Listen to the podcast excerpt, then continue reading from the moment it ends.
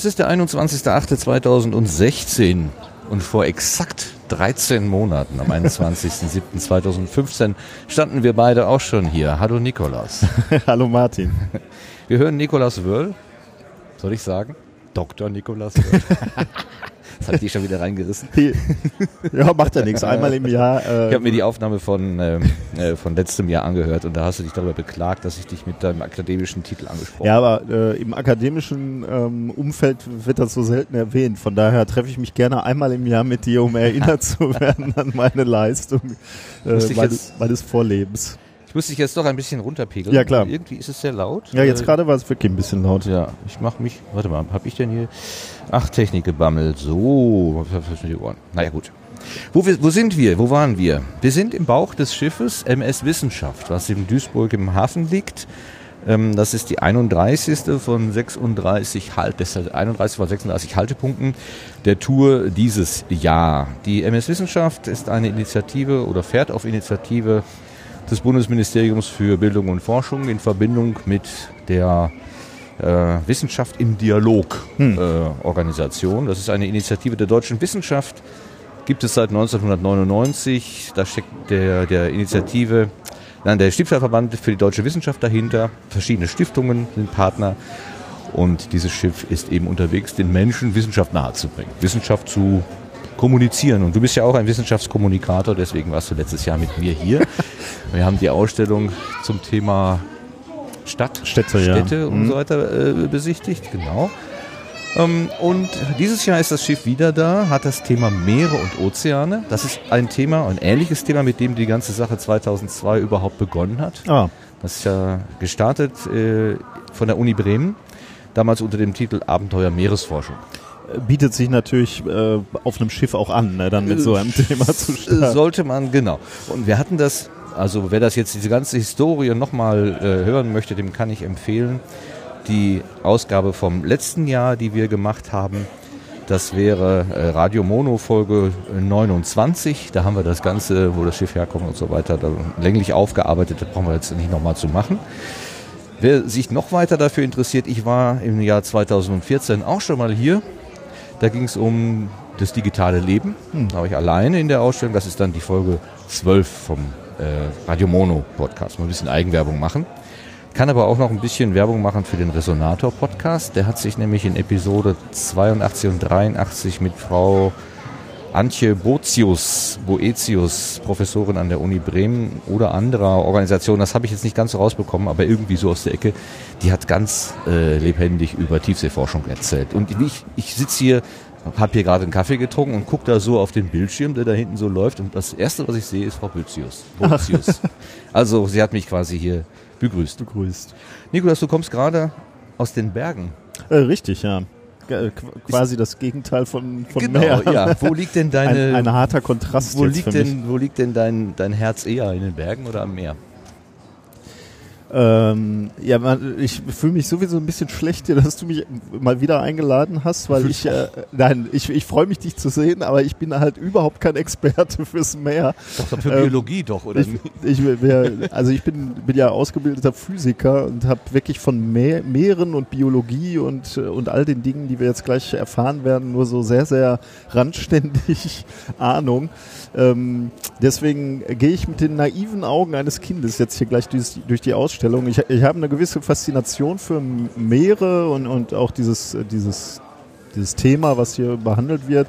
Es geht ja auch um, ähm, um festgewordene Meere hier, nämlich um, um äh, die Polarmeere, äh, die Arktis und die Antarktis. Ähm, da hege ich eine gewisse Faszination für. Ähm, aber naja, ich muss schon zugeben, dass die Berge mir mehr liegen. Fester Boden liegt mir schon etwas mehr. Aber trotzdem, äh, ist ja trotzdem interessant zu lernen. Ähm, gerade, vielleicht sogar gerade deswegen. Äh, ich habe gerade schon, ich bin einmal ganz kurz durchgegangen und habe schon festgestellt, man, äh, man, man weiß ja viel zu wenig eigentlich von, von, von dem Meer. Und ich glaube, das ist auch einer dieser Aufhängerbotschaften, die, die hier hinter dieser Ausstellung äh, stecken ist wir sind zum Mond geflogen und zum Mars und wir wissen relativ viel über Mond und Mars. Aber es gibt, glaube ich, im, im Meer immer noch Geheimnisse, die, die immer noch nicht verstanden sind äh, und auch nicht entdeckt sind. Ähm, äh, und das ist schon, schon faszinierend, muss man sagen. Äh, Weil es halt so wichtig auch ist für, fürs Leben auf der Erde. Deswegen, ja, also äh, ich bin, bin sehr neugierig, bin sehr gespannt, aber erwarte keine äh, tiefgehenden Analysen von meiner Seite. Das macht ja nichts. Wir nehmen das einfach mal so als zwölfjährige Kinder auf. Richtig, ja.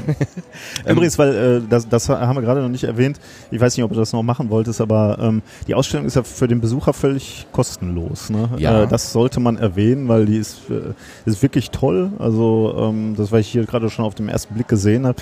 Und dass man da mal ebenso, also dass die Wissenschaft wirklich zu den Menschen kommt, dann an, an einem Hafen anlegt, eben hier mitten, mitten in Duisburg in diesem Fall, aber halt auch in, an diesen anderen Stationen und die Türen öffnet und man kann reinspazieren. Ähm, ich ich habe gesehen, draußen steht auch ein Schild, klimatisierte Räume, also egal wie warm, wie kalt es ist, hier drin ist es immer angenehm. Äh, und das ist, glaube ich, eine schöne Gelegenheit, wenn man vorbeikommt, zufällig vorbeikommt oder sogar einplant, wirklich da mal reinzuspazieren und sich äh, faszinieren zu lassen. Ja, wir haben das ja letztes Jahr schon tatsächlich erleben können. Aber wer jetzt noch sagt, äh, das ist ja ganz interessant, was ist denn da los, da will ich auch hin. Die nächsten Stationen sind Krefeld-Uerdingen, Düsseldorf, Köln-Deutz, Bonn, Gronau und Bonn. An, an einem anderen Standort offenbar. Und dann ist erstmal Ende für 2016. Dieses Schiff folgt im Motto des Wissenschaftsjahres. Letztes Jahr und davor das Jahr war das jedenfalls so. Und äh, dieses Mal ist das Wissenschaftsjahr ausnahmsweise auf zwei Jahre ausgedehnt. Also das Thema des Wissenschaftsjahres 2016, 2017 ist Meere und Ozeane. Und äh, dieses Schiff wird dann in der zweiten, also quasi in der zweiten Hälfte dieses Wissenschaftsjahres, was sich über zwei Jahre erstreckt, dann den Süden Deutschlands und Ah, okay. Österreich besuchen mit Also- der gleichen Ausstellung. Das, das finde ich ja schön, weil äh, beim letzten Mal hatte ich so das Gefühl, wir waren auch eine der letzteren Stationen, war das so? Und äh, irgendwie nach, un nach unserer Sendung äh, äh, war, war tatsächlich äh, war, war die Ausstellung fast schon wieder zu Ende äh, oder täuscht mich die Erinnerung? Ich glaube, die täuscht. Ich habe dann zwar auch in der in der Aufnahme habe ich gesagt, die nächsten Standorte sind die und Mhm. die, aber ich habe nur die äh, aus Nordrhein-Westfalen, Ah, okay. glaube ich, erwähnt. Okay. Also es ist noch bis Österreich runtergefahren. Ah, okay, ja, vielleicht vertue ich mich dann. Dann, dann gibt's ja noch, äh, dann können wir noch einen gewissen Werbefaktor hier. Können wir noch äh, loslegen. Ansonsten eben äh, 2017. Wer noch mehr zu dem zu der Ausstellung wissen will, ms-wissenschaft.de. Da sind die aktuellen Informationen. Und Wissenschaft im Dialog ist wissenschaft-im-dialog.de. Also die beiden äh, Organisationen sozusagen. Kann man im Auge behalten. So, ich denke, das reicht an Meta. Jetzt äh, wollen wir mal einsteigen. Die Frage Wasser auf dem Mars ist ja eine immer wieder aktuelle Frage. Ja. Ist da Wasser? Äh, Wenn ja, dann ist da wahrscheinlich Leben. Dann können wir irgendwie loslegen. Kommt Ja, der zumindest. Leben, wie wir es kennen, äh, b- braucht halt Wasser. Ja. Ne? Also wir, äh, das Leben auf der Erde basiert auf Wasser und deswegen ist, ist so das Konzept, wie wir uns vorstellen, wie, wie Leben sich entwickelt, basiert immer halt auf, auf Wasser. Dass, dass irgendwie das, das Leben als erstes sich im, im Ozean entwickelt und dann da äh, raussteigt quasi. Deswegen eine äh, eine extrem wiss äh, also wissenschaftlich interessante Frage, wo, wo gibt's Wasser? Ja. Gibt's Wasser auf dem Mars? Wenn man sich dann mal vorstellt, dass über 70 Prozent der Fläche unseres Mhm. Planeten mit Wasser be bedeckt sind, sogar mit Meereswasser bedeckt sind, ähm, Ja, man muss sich immer vor Augen führen, wir sind eigentlich die Ausnahme. Genau. Ne? Also die, das, wo wir wohnen, ist äh, also nicht, nicht die Regel quasi. Richtig. Und das, was wir trinken, nämlich das Süßwasser, das macht nur 3,5 Prozent des Wassers aus, äh, was auf der Erde Von dem wir drauf so ist. abhängig sind. Ja, ne? Also ne? wenn, wenn, äh, also es gibt ja Regionen auf, auf diesem Planeten, wo es eben kein Wa Trinkwasser gibt oder nicht in ausreichenden Mengen. Da wird's schnell eng. Das heißt aber, 96,5 Prozent des Weltwasservolumens ist Salzwasser, Mhm. also Meereswasser. 71 Prozent der gesamten Fläche ist äh, mit diesem Wasser bedeckt.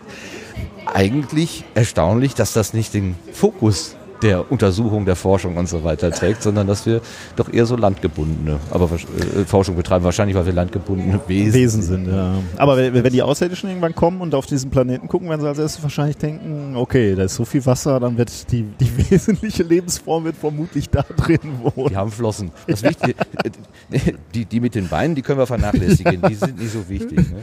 Ja, wir, wir zeigen ja auch an sich äh, einige Hinweise, dass wir nicht besonders intelligent sind. Von daher. Aber gut, wollen wir die Intelligenz steigern? Du hast äh, im, mir gegenüber den Vorteil, dass du gerade schon einmal durch die Ausstellung gegangen bist. Du hast ungefähr, weißt ungefähr, wo was sich befindet. Ich habe überhaupt keine Ahnung. Ich, deshalb lasse ich dich jetzt einfach mal vorangehen. Du bist jetzt bitte mal mein Führer. Jetzt äh, steigst du die Erwartungen Ja, oder erhöhst du natürlich. die Erwartungen nochmal? Natürlich. Ja, ich bin äh, also wirklich äh, einen Überblick äh, habe ich mir noch nicht verschafft, aber wir können hier mal gleich rechts zu dieser ersten Station gehen. Drei Ähm, Globen. Globusse. Die Mehr Mehrzahl von Globus ist? Globen. Globul. Globen? Globuli. nee, das war was anderes. Ja, aber guck, es sind ja auch so Kügelchen. Okay, wir, wir stehen also hier ziemlich im Dunkeln. Richtig, ist äh, etwas finster, aber die, äh, die, die Globen äh, leuchten schön bläulich, was uns gleich schon mal einen, Eindruck davon vermittelt, dass wir hier über Wasser sprechen werden und, dem, und Wasser auf dem auf unserem Planeten.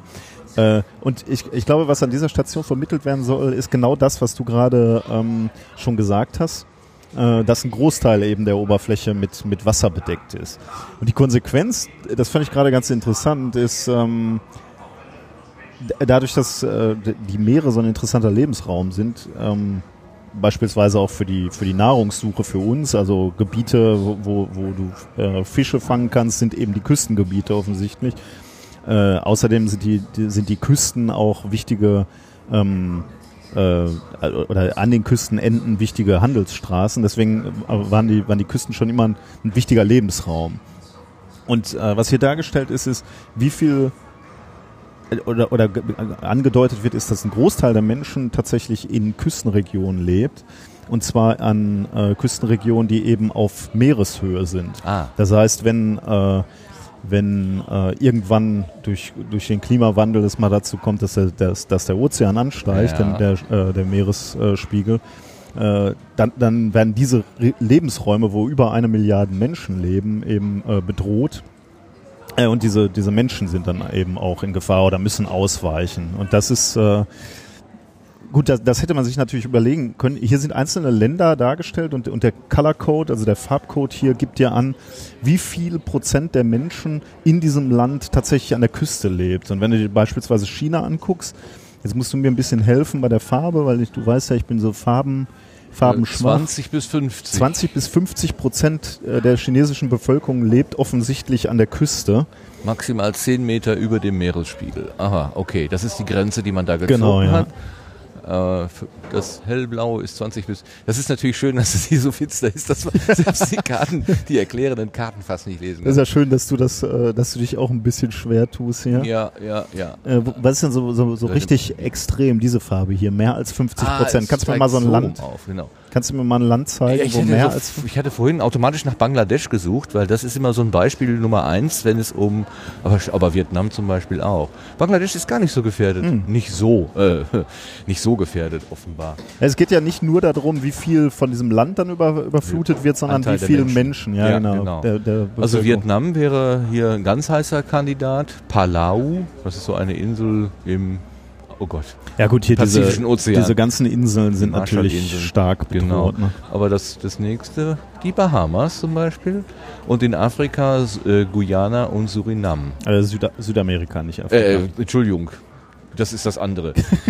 ja, das sagte nicht gerade, dass ich geografisch nicht so. Dankeschön für den Hinweis. Oh mein Gott, wie komme ich denn auf Afrika? Ja, aber, ja, Aber ist interessant, ne? Also ähm, die, also äh, ich, ich, weiß, ich bin mir nicht sicher, ob ich mir schon mal so vor Augen geführt habe, dass äh, natür die natürliche Tendenz natürlich von Menschen ist, äh, in Küstenregionen zu leben. Äh, das kann man sich natürlich überlegen, aber so, so veranschaulicht äh, habe ich das noch nicht gesehen. Ähm, und dass natürlich diese Lebensräume bedroht sind, wenn, wenn sich Meeresspiegel ändern. Naja, ich meine, wir haben das ja mit den Niederlanden eigentlich direkt vor der Tür, ne? Ja, die scheinen auch Ah, so ein doch, bisschen. guck mal, da hellblau und dunkelblau. Also das ist die zweithöchste und Belgien? warte mal, hell. Ja, jetzt kann ich den Color Code, wie du gerade sagtest, nicht wirklich gut auflösen. Dann die, der dunklere Teil ist der weniger gefährdete Teil und je heller es wird, desto gefährdeter. Naja, Niederlande, Belgien. Okay, Niederlande. Da wird es natürlich jetzt Menschen geben, die sagen würden, um die ist es nicht schade. Sogar die Briten. naja. Aha.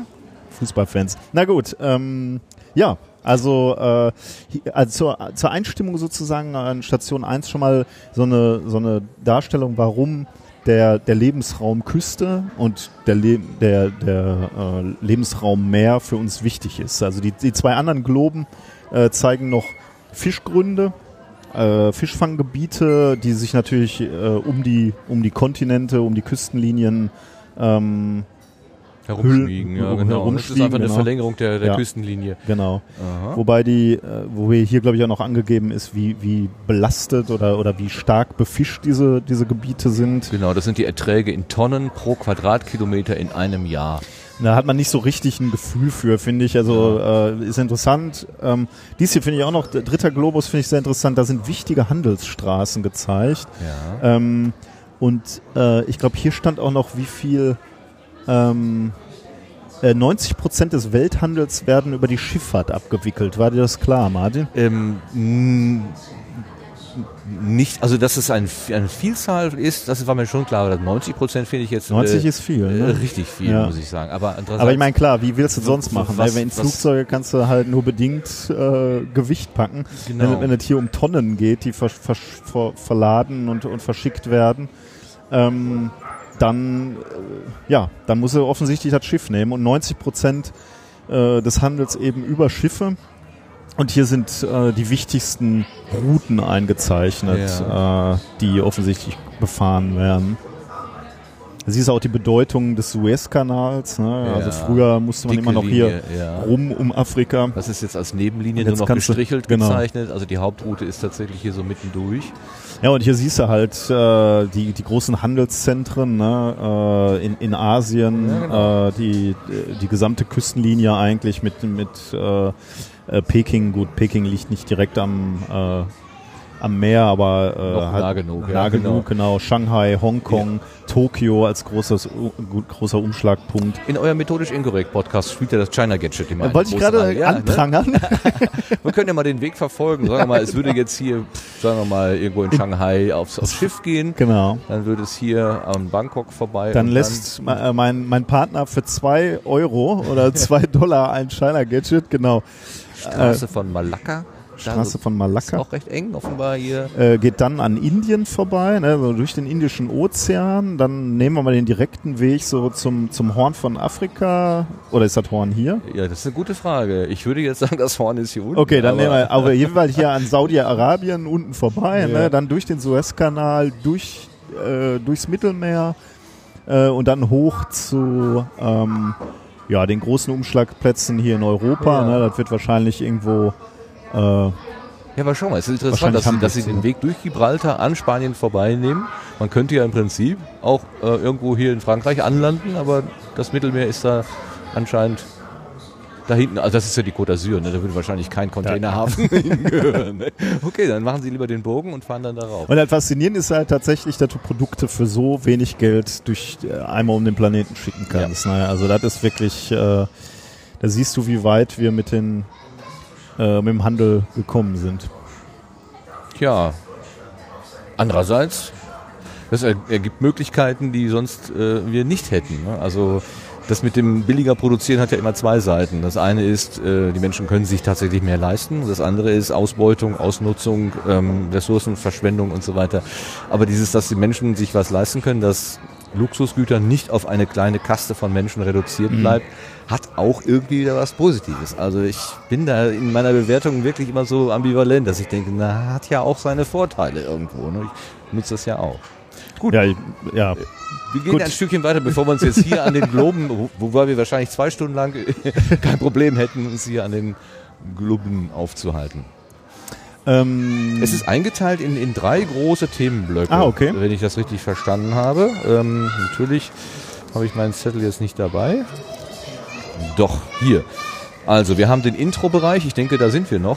Ähm, dann haben wir den Bereich Küste, dann den Bereich Hohe See, die Tiefsee, das Eismeer, das, das Ah, wäre ja. dann äh, Das- dein okay. äh, Lieblingsbereich wahrscheinlich. Und am Ende das Labor, was dir auch wiederum entgegenkommt. Ja. okay, ja. Dein Ähm, Spitzname auf Twitter ist ja Icewalker. Ah, äh, sehr das mit interessant, dem ja. Eis zu ja, tun? sollen wir da gleich nochmal äh, zu kommen? Hat tatsächlich was mit einer Eisexpedition zu tun. Okay, dann machen wir daraus einen Cliffhanger. Also wer jetzt Endlich wissen will, warum ich diesen bescheuerten Warum? dann wirst du das gleich in den Bereich Eismeer erzählen. Ähm, hier, äh, das habe ich mir hier noch nicht so äh, richtig angeguckt. Also hier läuft offensichtlich in diesem Eingangsbereich auch nochmal äh, unter dem unter der Überschrift Expedition Ozean ein Video, äh, was alle drei Minuten neu startet. Das weiß er, weil er einen Counter Äh, genau, ja. Also man Ähm, weiß jetzt noch 2,48, setzt euch schon mal hin. Äh, Da habe ich mich ehrlich gesagt, äh, dieses Video habe ich mir noch nicht angeguckt, aber das war auch die, wo du äh, die Frau Dr. Professor äh, Boetius. Boetius gesehen hast. Äh, da werden offensichtlich so ein paar klär erklärende äh, Worte gesprochen, aber ich weiß nicht, ob wir uns den jetzt ähm, äh, angucken, aber wir können ja gleich nochmal einen Blick Ja. drauf werfen. Derweil können wir uns hier diese Ausstellung gegenüber noch angucken. Ähm, das ist so eine, äh, so eine Landkarte äh, mit einem Bildschirm dahinter und ähm, unter der Landkarte sind, sind wie so kleine Schubladen, ähm, ja, so kleine Schubladen, die man rausziehen kann. Und wenn, wenn man diese Schubladen rauszieht, dann erscheint ein Forschungsschiff äh, auf dieser Landkarte und äh, zu diesem Forschungsschiff werden auf dem Monitor dann auch ein paar erklärende Sachen gezeigt. Äh, weil diese, diese Schiffe eben die, die Labore quasi der, der Meere sind. Ja, man kann das Ähm, Labor ja, äh, das Meer schlecht ins Labor holen, also muss man dann dahin. Genau. Also ich ziehe zieh mal hier die FS Poseidon raus. Ja. Sie ist jetzt hier aufgetaucht. Das ist offensichtlich ein Schiff, was irgendwo im äh, Schwarze Meer? Oder Schwarzen ist- Meer. Was steht denn hier so? In Dienststellung 1976, Bruttoraumzahl, Länge, Reisegeschwindigkeit, 11 Personen, wissenschaftliches Personal und so weiter. Geopla äh, Geomar macht die Einsatzplanung. Mhm. Poseidon. Ähm, Ähm, mein Lieblingsschiff funktioniert leider nicht. Ich habe gerade schon die Polarstern versucht Ja, rauszuziehen, aber leider kommt. Ach doch, jetzt kommst du doch raus. gerade als ich ausprobiert habe, kam die nicht raus. mit Verzögerung. Ja. Wie süß. Genau. Sehr schön. Das Ähm, ist das, wo die Frau äh, Professor Boetius äh, bei, bei Holger Klein, dem Resonator-Podcast von der Helmholtz-Gemeinschaft, darüber erzählt. Ah, Über das wunderbar. Leben auf dem Schiff und wie sie halt, ähm, wie sie halt da Forschung betreiben. Das wäre mein Lieblingsschiff, weil es halt sich in, genau in diesen Regionen aufhält, äh, die mich insbesondere interessieren, also Arktis und Antarktis. Ähm, Wir sehen gerade Bilder von Polarstern. Ach so, das wird dann automatisch auf dem Bildschirm. genau, ja, genau. Das Auf schwankt dem, aber ganz schön, mein lieber Scholli.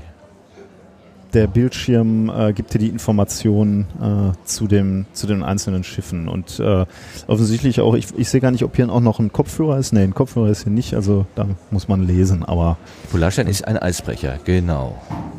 Und es wird jetzt gerade an einer Polarstern 2 gebaut, die wahrscheinlich Ende des Jahres oder so in Dienst gestellt wird, weil diese Polarstern schon 30 Jahre auf dem Buckel hat.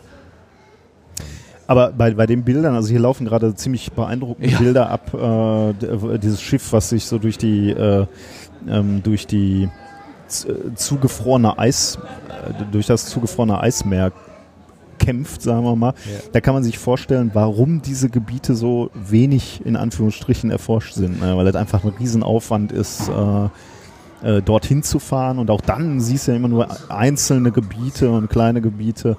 Ähm, und es fällt vermutlich schwer, so ein großes, äh, das gro ganz große Bild zu sehen. Ja, einerseits eben die Fläche oben drauf, die wir sehen können, aber natürlich nach unten. Ja, richtig, hin ja. Erstreckt sich Ja, dann auch noch ja. mal was. Also ich habe hab bei diesen, äh, bei diesen, bei diesen Tiefseeforschungsgeschichten habe ich immer die Vorstellung, dass äh, das ist so wie wenn man mit einer Taschenlampe in einem in einer fremden Wohnung unterwegs ist und man hat nur einen Punkt, den man anleuchten kann. Da weiß ich nicht, was hinter mir, rechts Ja, und links ja. von mir ist. Äh, Also ähm, wer weiß, ob es da nicht doch auch irgendwelche ganz besonderen Kreaturen gibt, die sich immer nur hinter der Kamera aufhalten, weil sie genau wissen, ich, also ich halte mich vom Licht fern. Äh, ich meine, äh, äh, es ist ja so, ne? Es werden halt ständig noch neue äh, Ja. Lebewesen im Meer gefunden. Also von daher ist genauso wie du sagst. Ne? Also äh, die Taschenlampe kann auch relativ viel entdecken. Ja, wir wissen fast vom Mond mehr, vielleicht sogar vom Mars mehr als vom Meeresgrund. Ich habe schon mehr, mehrfach diesen Vergleich gelesen, dass wir mehr vom Mars wissen als vom Meeresgrund. Ich weiß nicht, ob das nicht ein bisschen äh, übertrieben ist, aber Okay. ich, ich, äh, ich, hab, ich weiß es ehrlich gesagt nicht. Aber also ich meine, wenn, wenn du dir anguckst, wie viele Sonden wir auf den Mars geschickt haben, das ist zwar schon ganz, ganz anständig, aber äh, wir sind ja schon ein bisschen, bisschen mehr vom Meer. Naja, den kann man von außen beobachten. Den Mhm. kann man mit Forschungssatelliten umrunden und äh, man sieht auf die Oberfläche. Äh, Gut, wir können auf die Welt von außen auch draufschauen und sehen die Oberfläche, aber eben nur äh, bis zur Wasseroberfläche und vielleicht ein kleines Stückchen rein. Aber wenn wir davon ausgehen, dass da bis zu 10, 11 Kilometer äh, Wassersäule sind, da kommt bisher keine Sonde durch. Also die Technik haben wir noch nicht. Kann sein, dass sie noch kommt irgendwann. Aber Ja gut, äh, vielleicht, vielleicht stimmt's, weil, weil halt äh, der Lebensraum so divers ist, ähm, sind da einfach noch viele Dinge, die wir noch nicht gesehen haben, während, während man auf dem Mars vielleicht sagen kann, okay, da sind die Bedingungen ähnlich auf der gesamten Oberfläche. Jetzt kann man natürlich nochmal reinbohren in den Es Mars. sei denn, da leben Sandwürmer, die unter der Erde, unter, ja, also unter der Oberfläche, das wissen wir natürlich nicht. So, hinter uns hat sich gerade der Bildschirm äh, gefüllt mit Film und die Bänke, die Sitzgelegenheiten mit Menschen. Da gehen wir jetzt mal weg.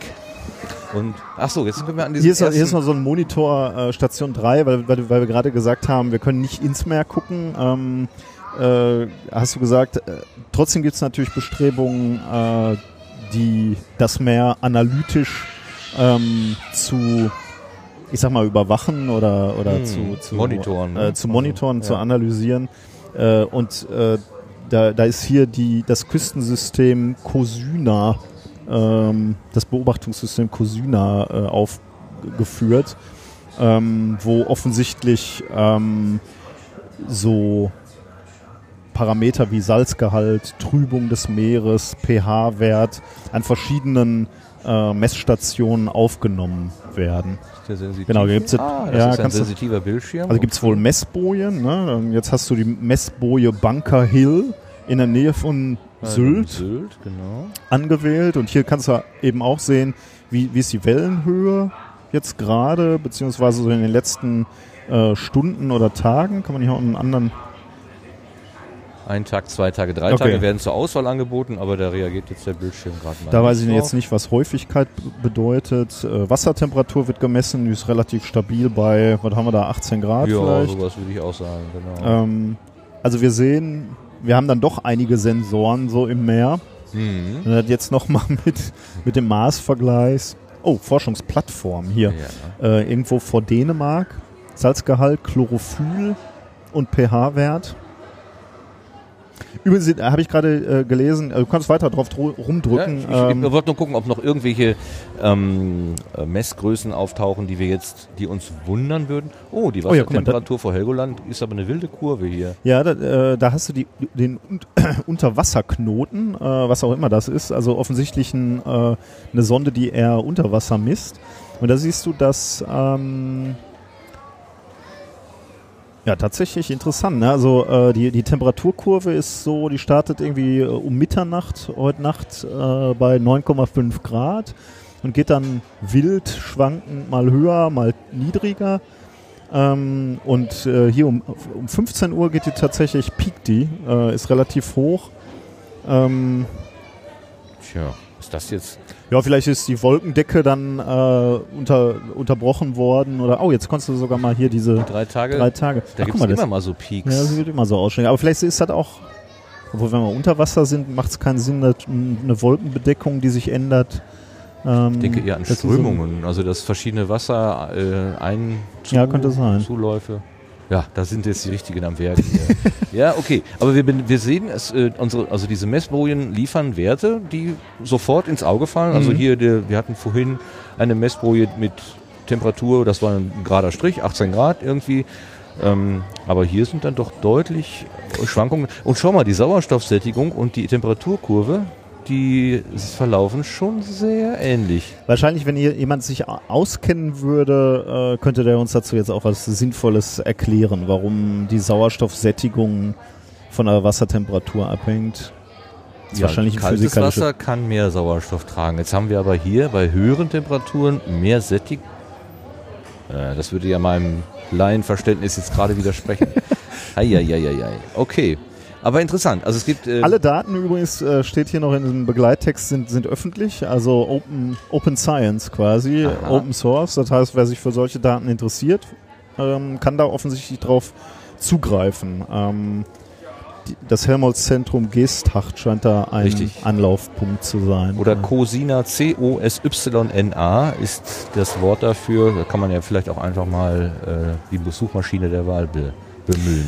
Aber da kann man auch sich vorstellen, dass die, die Vorgänge im Meer immer noch nicht verstanden sind, wenn du dir anguckst, wie viele Parameter hier gemessen werden können und wie, wie die sich verhalten im, im Verlauf des Tages. Und diese ganzen Verläufe zu erklären, man kann verstehen, dass äh, das ein relativ komplexes Unterfangen ist. Mhm, Das sind nur die Daten, die man zwölfjährigen Kindern zur Verfügung stellt. ich vermute mal, es gibt noch wesentlich mehr. Wir lösen uns jetzt mal von diesem Intro-Bereich und kommen tatsächlich in den ersten Ausstellungsbereich, der sich Küste nennt. Wo? Da, ach links. Okay.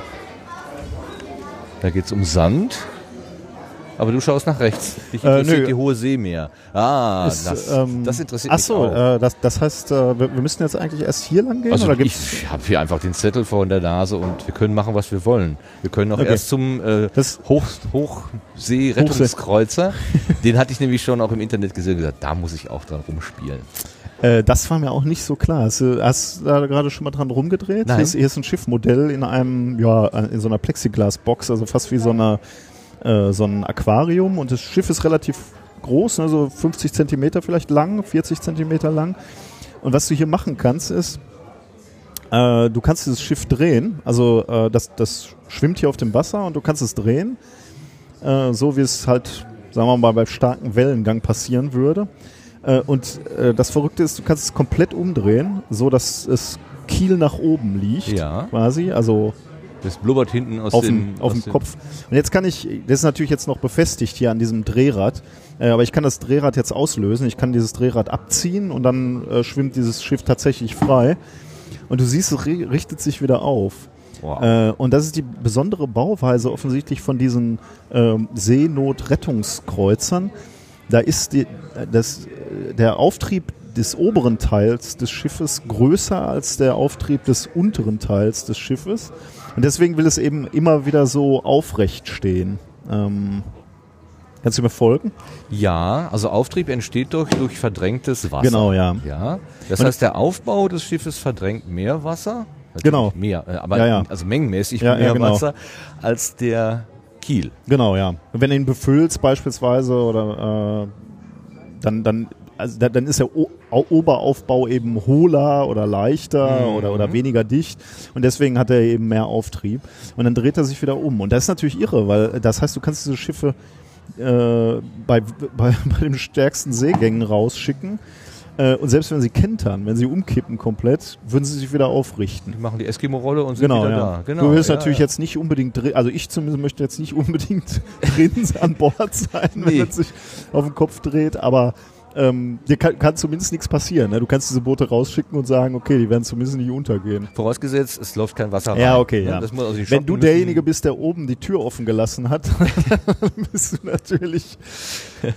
Gucken sie dich nicht mehr an. Das ist ja wirklich faszinierend. und hier, hier nebenan Ah ja, läuft tatsächlich ein Video, wo äh, Andere Boote. wo du genau das angucken kannst. Das sind Nee, diese ach so, Boote. das sind diese Boote. Und die haben tatsächlich so ein Boot mal auf den Kopf gedreht äh, im, in, im in, Hafen. Nicht nur im Modell, was wir Genau, hier vor, Augen- ja. vor Augen haben, sondern um, um mal zu gucken, wie sich das wieder aufrichtet. Und das ist ziemlich irre, muss ich sagen.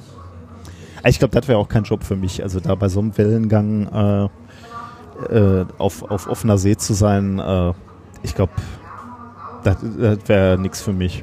Ich habe mal äh, an, äh, in einem Urlaub an der, an der See, bin ich einmal auf einen solchen Seenotrettungskreuzer draufgegangen und das ist alles ziemlich eng. Also das ist ganz schön, puh, das war schon nicht schlecht.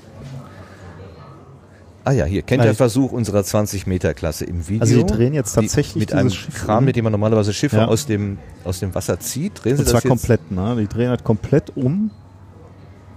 Hinten ist noch so ein Anzeiger drauf, damit man die Gradzahl erkennt. So, jetzt liegt es auf dem Kopf und es, ja, es macht die Eskimo-Rolle. Dreht einmal durch und steht wieder. Tja, Das ist schon gut. Die Deutsche Gesellschaft für Rettungsschiffbrüchiger ist übrigens ähm, komplett unabhängig und finanziert sich nur über Spenden. Das sind diese kleinen Schiffchen, die man gerne auf der Theke irgendwo Ah, sieht. ja, ja. Ähm, es lohnt sich gelegentlich, da mal was reinzuwerfen. Ich glaube, dass diese Menschen einiges leisten, was man so als ähm, Nicht-Küstenbewohner überhaupt nicht mitbekommt. Äh, das ist auch eine schöne Station hier, wieder ein Globus, äh, wo angezeigt wird äh, unter dem Titel Blinde Passagiere an Bord. Wird erklärt, was Neobiota sind. Aha. Ähm, Neo, neu, Bio, irgendwas mit Leben. Sehr gut. Ja, gut. Und? Kann, also ist schon mal richtig, geht in die richtige Richtung. Ja, meinst du, worum es da geht? Warte mal, äh, diese Neo, ich kenne die als Neophyten, also immer, äh, also wir haben ja, äh, wir, wir, wir finden eine Lebensgemeinschaft vor eine, eine pflanzliche oder tierische Lebensgemeinschaft und manchmal werden dann neue da hineingesetzt, wie die Gut, Kaninchen ja, in exakt. Australien Ja, oder der. Riesenbärenklau hier jetzt gerade bei uns an den, äh, an den Ruhrwiesen oder Exakt das, ja. Neobiota sind Okay. äh, Tier- und Pflanzenarten, die wir, also Menschen, ähm, durch unseren Transport in Lebensräume bringen, wo sie nicht hingehören. so. Absichtlich sozusagen. oder unabsichtlich. Ja. Und hier geht es wahrscheinlich um den unabsichtlichen Transport. Ich, äh, genau, ja, den- genau, ja. Also weil die sich an den Schiffen festhalten. beispielsweise an Schiffen oder was, was wohl auch pa häufig passiert ist, Ballastwasser, dass Ballastwasser aufgenommen wird äh, in, in einem Meer. Und da sind natürlich diese ganzen Lebensarten, Lebensformen drin. Und äh, dieses Ballastwasser lässt du dann irgendwo wieder ab in einem anderen Meer und äh, da, dadurch schleust du halt ähm, fremdes Leben in fremde? Mhm. Lebensräume. Man impft Ja. quasi, ne? Ja. Und es ist halt insofern, bei den Kaninchen war es dann, glaube ich, so in, in, in, äh, in Australien, dass die äh, ja in einen Lebensraum eindringen, der überhaupt nicht äh, darauf ausgelegt äh, ist. Äh, da- das heißt, sie haben keine Fressfeinde beispielsweise und die können sich dann halt verbreiten, ähm, Mhm. Wie die sprichwörtlichen Kaninchen eben. Das berühmte ökologische Gleichgewicht ist dann Genau, ja. nicht mehr im Gleichgewicht. Und äh, genau das wird hier äh, offensichtlich auch gezeigt von, ehrlich gesagt, Lebewesen, von denen ich gar nicht wusste, dass es sie gibt. Also du kannst mal so, auf diesem Globus sind so kleine Fensterchen, wo man so an Schrauben drehen kann Ah und ja, dann tauchen, okay, dann tauchen- äh, äh, tauchen beispielsweise Fische auf. Fisch. Äh, hier, wo sind wir hier gerade? Irgendwo hier im ähm, Thailand, Asien? Singapur, Ah, die Ecke. Der Schwanzfleck-Buntbarsch, der offensichtlich eigentlich aus Zentralamerika kam, aber eben jetzt hier ähm, Singapur neu besiedelt hat und Thailand auch. äh, hier, hier ist auch dann auch immer aufgeführt, wie er da hingekommen ist. In diesem Fall der Fisch wohl über äh, Aquaristikhandel vielleicht. Ach, also, dass, äh, dass da Fische ausgesetzt wurden aus Versehen und sich dann äh, verbreitet haben. Aber hier steht auch, und das finde ich auch interessant, äh, eventuell auch unbekannt. Ne? Also man weiß gar nicht so genau, wie, wie der da hingekommen ist. Aber er taucht dann da auf einmal auf. Okay, ja. Was, Drehen haben wir wir noch mal denn, eine was gibt's denn bei uns hier so in Schräubchen? der Oh Gegend? ja, hier bei Äh, uns was haben wir Nordsee. hier? Ja. Oh, ist das nicht eine die, pazifische Auster? Kommt aus dem Nordwestpazifik, Japan und Südostasien und ist in nordeuropäische deutsche Küstengewässer einge, eingewandert. Wie konnte es dazu kommen? Zu Kulturzwecken ausgesetzt? Okay, Aquafarming vielleicht oder sowas? Also absichtlich, ja. Zunächst verhinderten die damals niedrigen Wassertemperaturen die Ausbreitung. Ah, und jetzt ist das Meer wärmer, Wärmer geworden, geworden. Können sie sich ausbreiten. Es gibt doch auch so eine Krabbe. Ich sehe hier gerade so eine Königs... Heißt die Königskrabbe? Also irgendwo gibt es auch so eine Krabbenart, die sich äh, so stark vermehrt, dass es schon fast zur Plage wird. Hier ist ein Bild, das ist jetzt oh, irgendwo mitten im Atlantik. Die chinesische Wollhandkrabbe, Ursprungsgebiet gemäßigte und tropische Regionen zwischen Vladivostok und Südchina und Neubesiedlung ist Nordamerika und Europa. Ballastwasser ist der Grund, Verdriftung von Larven, Einfuhr erwachsener Tiere zum Verzehr und Larven für Aquarien. Jetzt haben wir schon dreimal das Wort Ballastwasser gesagt. Sag mir doch du mal als Physiker, warum macht es denn Sinn, dass ein Schiff schwerer äh, äh, sich belädt als, als, ich würde ja mal sagen, Also ich könnte mir Leichter vorstellen, ich, ich weiß es ehrlich gesagt nicht, äh, aber ich, ich mache mal so eine Vermutung. Äh, ich könnte mir vorstellen, also wenn, wenn du an so riesige Containerschiffe denkst, äh, wenn die nichts geladen hätten, dass die Wasserlage dann schlecht ist, das wird dann ja vom Auftrieb nach oben gedrückt und dann bist du ganz, ganz flach auf dem Wasser und wirst dadurch instabil. Wir- ja, Deswegen könnte ich mir vorstellen, dass sie Ballastwasser aufnehmen. Okay. Aber das ist jetzt eher so aus der Hüfte geschossen. ja, ja, also das wäre dann zwar, also logischerweise, je leichter das Schiff, desto weniger Ja. Sprit brauche ich, aber wenn ich dann nicht mehr steuern kann, weil das Ruder quasi aus dem Wasser kommt, Genau, ja. ist ja auch keine Hilfe. Ja, okay. Ja. Äh, gehen wir mal Aber darüber vielleicht ist auch, ist, ist auch interessant, ne, ja? zu Hast sehen. du noch was gefunden? Nee, nee, hast äh, aber ich, ich wollte nur so, während wir zur nächsten Ausstellung gehen, können wir sagen, äh, ist schon auch interessant zu sehen, wie sehr wir ähm, das Ökosystem äh, Erde beeinflussen, eben durch, durch äh, unseren Handel. Ne? Nur dadurch, dass wir mit unseren Schiffen hin und her fahren, äh, prägen wir halt äh, so die Verteilung von Lebewesen äh, auf dem Planeten. Finde ich schon irgendwie interessant. Naja, bei den Fernrouten machst du natürlich besonders. Ich Hm. meine, wenn, wenn du von, von Dorf zu Dorf fährst und da was verschleppst, dann bleibt es ungefähr äh, im Ja. Bereich, was bekannt ist. Aber oh, ist so eine starke Klimaanlage. So, was haben wir hier? Sand. Es geht um Sand. Sand ist ja, lustigerweise habe ich gehört, äh, wird es langsam knapp mit Sand. Letztes Jahr haben wir noch irgendwas von, äh, von, von Knappheit von Baumaterialien gehört. Da habe ich noch so gesprochen, als wenn das also völlig utopisch wäre. Aber es, es gibt tatsächlich eine Knappheit von Sand für diese ganzen Betonkonstruktionen, die Hm, auf der Welt entstehen. Okay. Denn der Sahara-Sand, wo man ja denken würde, ja, pf, nehmt doch den, da gibt's doch genug, der hat eine zu glatte Struktur. Ah, also ja, die, ja, ja. die haben keine, also die, äh, Verhaken die sich Körnchen, nicht die so, ja, verhaken sich nicht und man braucht Sand vom Meeresgrund und es gibt wohl inzwischen tatsächlich dramatische Küsten, also äh, Küstenabschnitte, die dramatisch entsandet werden, wo Menschen tütenweise, tatsächlich tütenweise, also tauchen ab, machen tütenweise den Sand, äh, äh, holen den da raus, um davon ihren Lebensunterhalt zu bestreiten. Ach, Also okay. das sind ganz, ganz äh, große Probleme. Hier gibt es, glaube ich, ähm, um verschiedene andere Aufgaben, ähm, die der Sand noch hat. Ähm, Lebensraum zu sein für Tiere. äh, Lebensraum zu sein, ja, aber auch um, ähm, also genau, äh, Lebensraum für Tiere und diese Tiere haben dann wiederum eine wichtige Aufgabe, nämlich die, das Reinigen des Meeresbodens quasi. Also Aha. die, äh, die äh, Verunreinigungen, die wir einbringen, bringen, werden eben quasi gefiltert durch, äh, durch die Mikroorganismen, die im Sand leben können. Ähm, Also diese ganzen Würmer, also wenn man mal sich vorstellt, man geht an der Nordsee spazieren im Watt, da hat man ja oft diese, diese kleinen Häufchen da. Also ich glaube, hier tatsächlich geht es um Mikroorganismen, also eher sowas wie äh, Bakterien. Bakterien, Bakterien und so. Äh, aber ja, sch- vermutlich deine, deine Würmer auch. Diese Wattwürmer, die werden ja Die sicherlich- filtern also auch das Wasser Ja. und damit holen sie dann irgendwas da heraus. Ich habe ehrlich gesagt hier noch nicht reingeguckt. Hier Okay. gibt es wohl unterschiedliche Sandarten. Ach guck mal, ja, das ist so ein bisschen mal. so, wie, Das wie du gerade äh, gesprochen hast, ne, wie unterschiedliche Sand aussehen kann. Hier ist Olivin aus Hawaii, Ah. äh, grünlich schimmernd. Quarzsand von Sylt. Oh, das ist ganz anders. ganz. Korallenbruchstücke von der Westküste Irlands. Und dann mache ich hier die letzte Klappe auch noch auf. Foraminiferen. Kammerlinge aus der Karibik. Mit einer Schale aus Kalk. Ja, da kann man schon sehen, warum die, die Strände äh, in der Karibik immer so schön, Schön weiß weiß sind, genau. Aber das sind doch jetzt Lebens, Leb, Leb, Lebewesen. Koralle ist ein Lebewesen, die Ceramifiden, äh, Foramif, Foraminiferen, das Mhm. werden auch Lebewesen Ja. sein im Verhältnis zum Sand. Okay. Wieso gibt es grünen Sand? Es liegt wohl an diesem Hawaii, Mineral, ne? Min Vulkane. Mineral Olivin. Ach so, okay, darum geht es. Das ist dann hier Genau, ja. da- das Grüne. Ich klappe hier mal wieder Okay, zu. Hier ist noch ein Bauer. Und Guck mal, hier, ist, hier, ist, ein, äh, hier ist ein Modell eines Roboters. Ähm, der über den das ist Sand auch interessant. Äh, Auf einem Sandkorn leben bis zu 5000 Mikroorganismen. Auf einem Sandkorn. Ja, da, da siehst du, wir reden nicht über deine Würmer, Okay. Okay. tatsächlich eher äh, über Bakterien.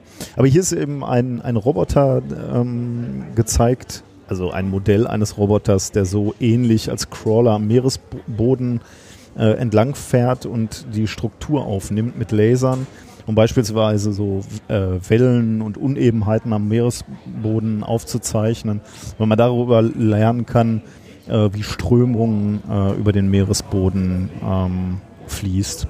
Das ist der Und- Lancelot. Ein Mini-Roboter. Hattest du gerade schon gedrückt hier? Äh, nee, Ich dachte, ich noch weil du nicht. kannst ja nicht an Knöpfen vorbeigehen, sagtest du dir das letztes Jahr. Ich drücke auch gerne. Auch guck mal, dann geht hier Ja, Licht an. Licht an. Ah. Fährt er nur, wenn ich Licht anmache, oder? Nee, Ist der untersucht gerade, ne? Ah, hier, guck mal, hier fährt Ja, er dann jetzt gerade seinen Laser da aus und können wir das ähm, sehen? Nee, wir sehen uns. ja doch, wir sehen uns hier, ne? Guck, hier bin ich jetzt im Bild. Ja. Da winke ich dir jetzt zu, weil der Crawler auch eine Videokamera dabei hat und äh, ein wenig. Achso, wenn du äh, jetzt ein Seeungeheuer wärst, dann würde genau, ich dann dich. würde ich jetzt äh, hier so auftauchen und würde dir Angst machen. Kannst du ein bisschen tiefer? Super, ich mache jetzt mal ein Bild. Genau. Super. Okay, also mit solchen Unterwasserrobotern wird dann eben auch geforscht. Genau, und, und der, also er hat jetzt auch noch so einen kleinen Sen Sensor, mit dem er in den Sandboden eindringt, um beispielsweise die, äh, den Sauerstoffgehalt äh, zu messen im Meeresboden, um, um so eben ähm, ja, den Lebensraum Ah. zu analysieren. Aber der fährt nicht autonom, ne? Der wird doch irgendwo gesteuert. Also Lancelot vermutlich, ne? Also obwohl vielleicht sollte man dieses äh, Modell nicht so weit interpretieren, dass man es, sagt. Es ist aus Lego. Ich glaube, Ja, dies hier ist eine jetzt freie, Lego. eine freie. Äh, ja, ich wollte gerade sagen, er hängt an Kabeln, die nach Mhm. oben gehen und ich dachte, vielleicht äh, wäre das auch noch, äh, ähm, wäre das in Wirklichkeit eben auch so, aber das weiß ich nicht. Wissenschaftler setzen ihn von einem Forschungsschiff an einem langen Seil auf dem Meeresboden ab. Okay. Dort angekommen benutzt er einen Laser und schaut den Boden ganz genau an. Jo. Das war Lancelot, der Ritter. Ritter Lancelot. Aber anders geschrieben, ne? Äh, La Lanzalot. Ach so, Lan- Lancer. Lancelot. Lancelot. Lancelot. So, wir sind immer noch im Bereich Küste. Und das Achso, wir sind hin und her gesprungen. Auf der linken Seite des, des Raums. Hast du übrigens beim, beim Herkommen das Frachtschiff gesehen, was direkt im Nebenan liegt, mit Äh, ja, offenem? ja. Mit, off- da da habe ich gedacht, guck mal, in diesem Bauch, Mhm. äh, vergleichbaren Bauch, bist du jetzt gleich, gleich drin. Stimmt, Ähm, ja, habe ich Die Lage, so- also das Schiff ja, ja, liegt stimmt. dieses Jahr anders. Ähm, es lag letztes Jahr im Innenhafen in Duisburg, relativ publikumsnah. Jetzt liegt es mehr so am, hier ist Museumshafen, glaube ich. Also zwischen anderen Güterschiffen so ein bisschen versteckter, aber es ist richtig voll. Also es, äh, die Duisburger finden das auch so, finde ich. so, äh, eine in, äh, eine Station, wo wir äh, die, die heißt Aufatmen in der Ach, da Ostsee. geht es um diese Strömungen, die aus der Nordsee in die Ostsee relativ selten, aber Mhm, sehr, genau. sehr wichtig äh, ein. Warum wichtig, weißt du das? Weil sie Sauerstoff mit sich Ja, genau, bringen. ja. Die, das das Meerwasser in, in der Nordsee ist offensichtlich salziger ähm, und ähm, sauerstoffhaltiger und, und das in der Ostsee nicht. Nee, warte mal, kann, dann habe ich es doch nicht ganz verstanden. Äh, salziger kann dann ja eigentlich gar nicht mehr sein. Ähm, Salzwassereinbruch nennt sich das Ganze, ja. Ähm, je- jedenfalls, gen genau wie du gesagt hast, strömt dann offensichtlich die, äh, die, die sauerstoffhaltigere Wasser aus der Nordsee in die Ostsee. Und weil es aus irgendwelchen Gründen schwerer ist, ähm, aber dann müsste eigentlich, der, der, da- dann ist das Wasser in der Ostsee offensichtlich salzhaltiger und leichter. Ah nee, Salzwasser ist schwerer. Jetzt, jetzt habe ich es Macht wieder. Genau. Sinn, ne? Ja, ja, Ja, genau. so. Also Nordsee doch schwerer Wasser, salzhaltiger. Schiebt sich mehr- von unten rein. Schiebt sich äh, genau und, unter die unter das Wasser quasi in der Ostsee äh, und belüftet quasi die Ostsee von unten. Ähm, und das ist genau wie du sagst relativ selten, aber in diesen Phasen äh, atmet dann quasi die Ostsee auf und, und ermöglicht dann ähm, dort Leben, äh, beispielsweise für, äh, für den Dorsch, der eher so ähm, in der Tiefe lebt. Ähm, Ich wüsste ja gerne mal einen Grund dafür. Was sind Auslöser, falls man sowas schon sagen kann? Also- es Winde oder? Also Winde glaube ich schon, ne? wenn, ich, äh, wenn, wenn, du- wenn du hier diese Animationen startest, aber da sind wir jetzt schon mittendrin, äh, dann scheinen als erstes Winde ähm, der Auslöser zu sein, dass überhaupt die Strömung in Richtung Ostsee geht. okay. Aber können, wir- können wir vielleicht nochmal, wenn wir jetzt draufdrücken, startet er glaube ich nochmal... Ah ne, jetzt sind wir noch bei Auswirkungen. Da sind so- so verschiedene ähm, Stufen. Ne? Äh, Der Ausstrom, der Einstrom. Also dargestellt ist quasi das leere Becken der Ostsee. Das ist doch das leere Mhm, Becken der genau. Ostsee. Und Ich glaube, gezeigt wird dann im Wesentlichen, wie, wie das Wasser, wie das Wasser aus der. Ostsee, äh, aus der Nordsee in, in, in dieses Ostseebecken strömt. Muss mich mal gerade erstmal orientieren. Ist das denn eingenordet? Nee. Ja, einigermaßen. Ne? Hier, ist, hier ist die Windrose. Hier Ach ist doch, Nord. da. Äh, hier ist Dänemark. Äh, das ist die Ostseeküste und hier ist Schweden. Ah ja, jetzt, jetzt wird es langsam. Ah, okay. So, jetzt haben wir Wind von, Ja, jetzt äh, von genau. Ost. Äh, von Ost nach West. Äh, der, der sogenannte Ausstrom. Ich starte mal hier die 1. Was ist das? Starker Ostwind über mehrere Tage. Ah ja, da wird es beschrieben. Danke. Dann geht's Ausstrom von Ostseewasser über Belte und Sund. Also es fließt nach Westen ab. Ich hätte, Genau, ich ja. hätte gedacht, das würde genau in die andere Richtung fliegen. Der mittlere Wasserstand der Ostsee sinkt dadurch, durch diesen Wind. Und guck mal, wenn du, wenn du hier so guckst, 0,2 Meter, 0,3, 0,4 wird man ja kaum, kaum für möglich gehalten. 0,5 Meter allein durch, Durch starken Wind. Ne? Nicht So, und jetzt kommt der nächste Punkt. Ne? Einstrom.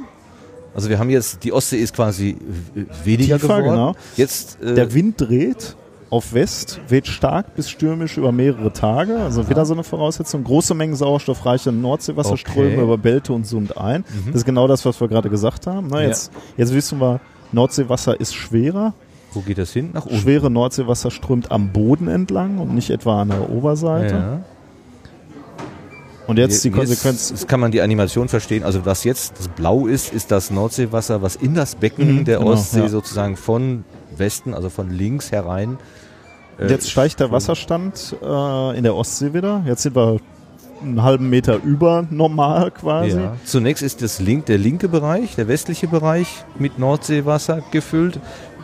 Und im, das braucht eine Weile, bis sich das dann im gesamten Ostseebecken ausgebreitet. Und jetzt ist, es, jetzt ist es eigentlich egal, wie der Wind steht. Ne? Windunabhängig strömt Mhm. jetzt das schwere Salzwasser dem Bodengefälle folgend weiter und breitet sich erst im Arkona-Becken und dann im Bornholm-Becken aus. Also diese tiefen Senken in, in der Ostsee. Ja, da bleibt es dann erstmal drin liegen.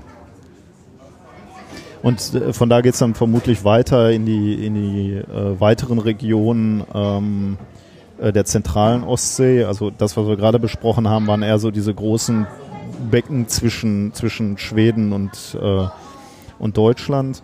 Und jetzt strömt es weiter äh, die, die Ostsee hoch quasi nach Nordosten. Wenn, wenn ausreichend Salz, Salzwasser vorhanden ist. Okay, also, also die auslösende Größe ist einmal der Wind von Osten, der das Ostseewasser rausdrückt. Erstmal Leer, Lärm ne, treibt. das, das quasi, sozusagen ein Unterdruck ja. ja, schön, ja. und dann entsprechend äh, entsprechende äh, Winde, die sich gedreht haben und dann das äh, salzhaltige Nordseewasser reinschieben. Ja, das ist ja, äh, das ist, das macht man sich ja gar nicht klar, wie viele äh, insgesamt Strömungen es auf der Welt gibt, die auch für äh, das Klima zuständig sind. Also ähm, eigentlich müsste Ja, ich mein- doch Norwegen zum Beispiel auch sehr viel kälter sein, als es tatsächlich ist, aber durch den Golfstrom Ja, ja, wird ja da immer wieder warm Wasser rangeschoben. Und überhaupt dieser ganze Golfstrom ist ja eine einzige ähm, ausgleichende Größe, die die, die äh, Wärme auf dem Globus einigermaßen gut verteilt. Ja, Und es gab ja auch schon mal so Spekulationen, dass wir Bedingungen setzen, dass irgendwann der Golfstrom aufhören würde und dann würde uns ähm, übles Schicksal drohen. Also das, wenn es dann hier richtig kalt würde, nicht gut. Also hier bei dem, äh, bei dieser Geschichte mit dem Salzwasser, dann- das ist ja schon faszinierend, wenn, du- wenn du jetzt so ein kleiner Fischer bist und diese, dieses Glo diesen globalen Effekt gar nicht kennst, oder äh, es ist kein globaler Effekt, aber zumindest diesen, diesen Effekt des Salzwassers, ähm, dann wunderst du dich halt nur, warum eine Saison mal mehr Dorsch da ist und dann wieder ein paar Jahre nix. Ne? Und äh, da der Grund tatsächlich ist, dass Wasser von der Nordsee einströmt, das ist ja schon, da muss erst mal drauf kommen. Ich würde vermuten, dass die Fischer das wissen. Ja, wa wa wahrscheinlich, also intuitiv vermutlich schon, aber äh, wa wa Warum? warum. Ist Dorschwetter, heißt es. Ja, genau. Apropos Fische, hier die sind Modelle von Fischen vor uns in einem. Genau, in der Becken. Station äh, Fischen oder nicht Fischen. Ähm, äh, das, das ist ganz äh, lustig. Äh, das ist ein Computerspiel, Okay. wo du an einem großen äh, Bildschirm äh, mit vier Spielern gleichzeitig ein, äh, ein, ein, ein Meeresgebiet quasi befischt. Ja, da kannst du fährst du mit so kleinen Fischerbooten rum und kannst äh, Felder befischen. Ähm, und äh, das machen alle vier Spieler gleichzeitig. Und du musst so ein bisschen nachhaltig fischen. Also du darfst die Region nicht überfischen, weil dann kriegst du irgendwann keine Punkte mehr. Ähm, du musst, so habe ich es gerade gelesen, ich habe es gerade noch nicht gespielt oder auch nicht so Ja. richtig äh, verstanden, wo, äh, worum es da drauf ankommt. Aber du musst dich offensichtlich einigermaßen mit deinen äh, Mitspielern darauf einigen, dass du die, äh, dass du das Meer nicht überfischt, weil dann irgendwann keine Fische mehr da sind. Das heißt, und wo, wofür das äh, sensibilisieren soll, ist, dass es vielleicht für einen Fischer erstmal so aussehen mag, dass es gut ist, jeden Tag rauszufahren und so viele Fische aus dem Meer zu holen, wie, wie, wie irgendwie geht. Aber es ist eben halt keine nachhaltige Fischerei. Irgendwann hast du dann gar keine Fische mehr. Kann also auch für den einzelnen Fischer vielleicht besser sein, ähm, Fische, die zu klein sind, die noch wachsen müssen, erstmal im Meer zu, zu äh, belassen, damit die erstmal äh, sich reproduzieren und, und, und die, äh, die Fischbestände wieder ansteigen lassen, äh, bevor man die rausholt. Also äh, ja, soll sensibilisieren dafür, dass, äh, dass, äh, dass nachhaltige Fischerei die Fischerei offensichtlich sein soll, die, die wir ähm, betreiben sollten. Das, das ist übrigens auch mit diesen Fischen hier gezeigt, diese Fischmodelle, die man hier in die Hand nehmen kann. Da gibt's äh, unterschiedlich große Fische, die man hier äh, auf, so ein, auf so eine äh, Größenskala legen kann, äh, wo man dann ähm, herausfinden kann, ob die schon groß genug sind, äh, um gefischt zu werden und wie groß Fische einzelner Spezies sein müssen, damit man sie ähm, Ah ja, fischen darf. okay. Also hier sind so Das- Schollen, ne, würde ich In sagen. verschiedenen Größen, jetzt verstehe ich das auch. Also gleiche Fischart, äh, Art, Ja, aber in verschiedenen Größen. Und vermutlich, dass man die Kleinen dann eben nicht fischen, weil die sich noch fortpflanzen und für, die, Können, ja, äh, genau. für den Erhalt der, der Art sorgen. Und die Großen, die alt geworden sind, die werden die darf man dann. Ja. Fröhliches Rentnerleben.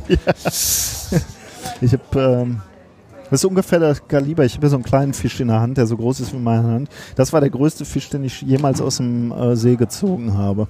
Ich habe mal geangelt. Oha. Aber der war, der war, meine Frau meinte, der wäre noch viel kleiner gewesen. Die war gerade auch hier. So, so. In meiner Erinnerung wird er immer größer, aber äh, ich war nicht so erfolgreich im Fischen. Ich habe auch einmal in einem Norwegen-Urlaub habe ich mal geangelt. Dann hatte ich durch glückliche Umstände einen Fisch am Haken und wusste nichts mit dem anzufangen. Ich hätte ihn nicht tot machen können. Dann musste ich das arme Tier verletzt wieder zurück in das Wasser werfen. Das hast du dir vorher Was nicht überlegt. Ja, ja, so kompletter Schwachsinn ist nichts für mich. Was ich bei Fischen ja immer so äh, merkwürdig finde, ist, in, in vielen anderen Gewerben muss man etwas dafür tun, dass man das, was man verkauft oder, oder äh, das Produkt äh, bekommt. Also der Bauer muss äh, säen Ah, okay. und, und pflügen Mhm. und, und sich kümmern, ja. Ähm, nur der Fischer, der fährt einfach aufs Wasser raus, hängt sein Netz raus und fertig. Ende äh, Gelände. Es gibt Aquafarming, ja, aber der, der, der übliche Fischereibetrieb, der nimmt einfach, was da ist, was die Natur hergibt. Ja, interessant, habe ich noch gar nicht so gesehen. De deswegen auch ganz am Anfang diese, die, äh, an diesem Globus, wo, wo, wo wir gesehen haben, dass eben die Küsten stark befischt sind, Ja. ne? weil, weil halt offensichtlich Wo ich das nicht glaube. Ich glaube, diese, diese, diese Fischtrawler, die fahren doch auch weit, weit, weit raus. Ja, aber das waren schon, die waren schon weit, ne? Also Na gut, das sind natürlich Dimensionen, ja. da waren schon viele hundert Kilometer Ja, vor, den, okay. vor den Küsten. Und so, so Fischer, ja, da, da wirst du recht haben. Ne? Das ist erstmal relativ. Gut, du brauchst ein Schiff ne, und ein Netz, aber dann Ja, kannst, ja, du, kannst du deine Familie versorgen. Kein Wunder, dass äh, Menschen an Küsten leben. Ja, genau, da hörst, da kannst du dann essen einfach so. Ja. Wie, ja, man kann gut, man könnte auch Beeren im Wald sammeln, das, äh, das ist das eher das, das, das äh, Pendant dazu, aber nicht so kontinuierlich irgendwie. Ich, hab- ich kenne das so, Und nicht so nährstoffreich, ne? hier, so, ein, ähm, so ein Fisch macht dich halt wirklich. Das, ja, äh, davon kannst du ja. leben. Ne? Weil du gerade sagst, man muss Überfischen verhindern. Ich habe das irgendwann mal als Almende-Falle kennengelernt. Die Almende ist die Dorfwiese sozusagen, auf die jeder sein Vieh schie äh, äh, äh, äh, drauf äh, schieb, schicken kann. Wenn zu viele Fressen. Genau. Ne? Eine Kuh, zwei Kühe, drei Kühe, kein Problem. Wenn das aber jetzt jeder mit zehn Kühen macht, dann ist die Dorfwiese bald nur noch eine äh, ger- gerodete Fläche und es funktioniert nicht mehr. Also das, da ist genau das Problem der Nachhaltigkeit eben auch erreicht. Aber diese Station scheint recht beliebt zu sein, weil die Kinder So hier gegeneinander spielen können und äh, Kinder. versuchen. Eine ältere Dame. So, aber finde ich gut. Ja, ich auch, klar. So, wir, haben, wir, wir Ähm, kommen nicht wirklich vorwärts. Wir haben das gleiche Problem wie letztes Wir Jahr. müssen einmal dahin, Ja, weil die, die, das ist eine inter interessante Ausstellung. Das ist wieder so ein Aqu- Aquarium, wo tatsächlich auch Mit Fische echten- drin mit sind. echten Genau.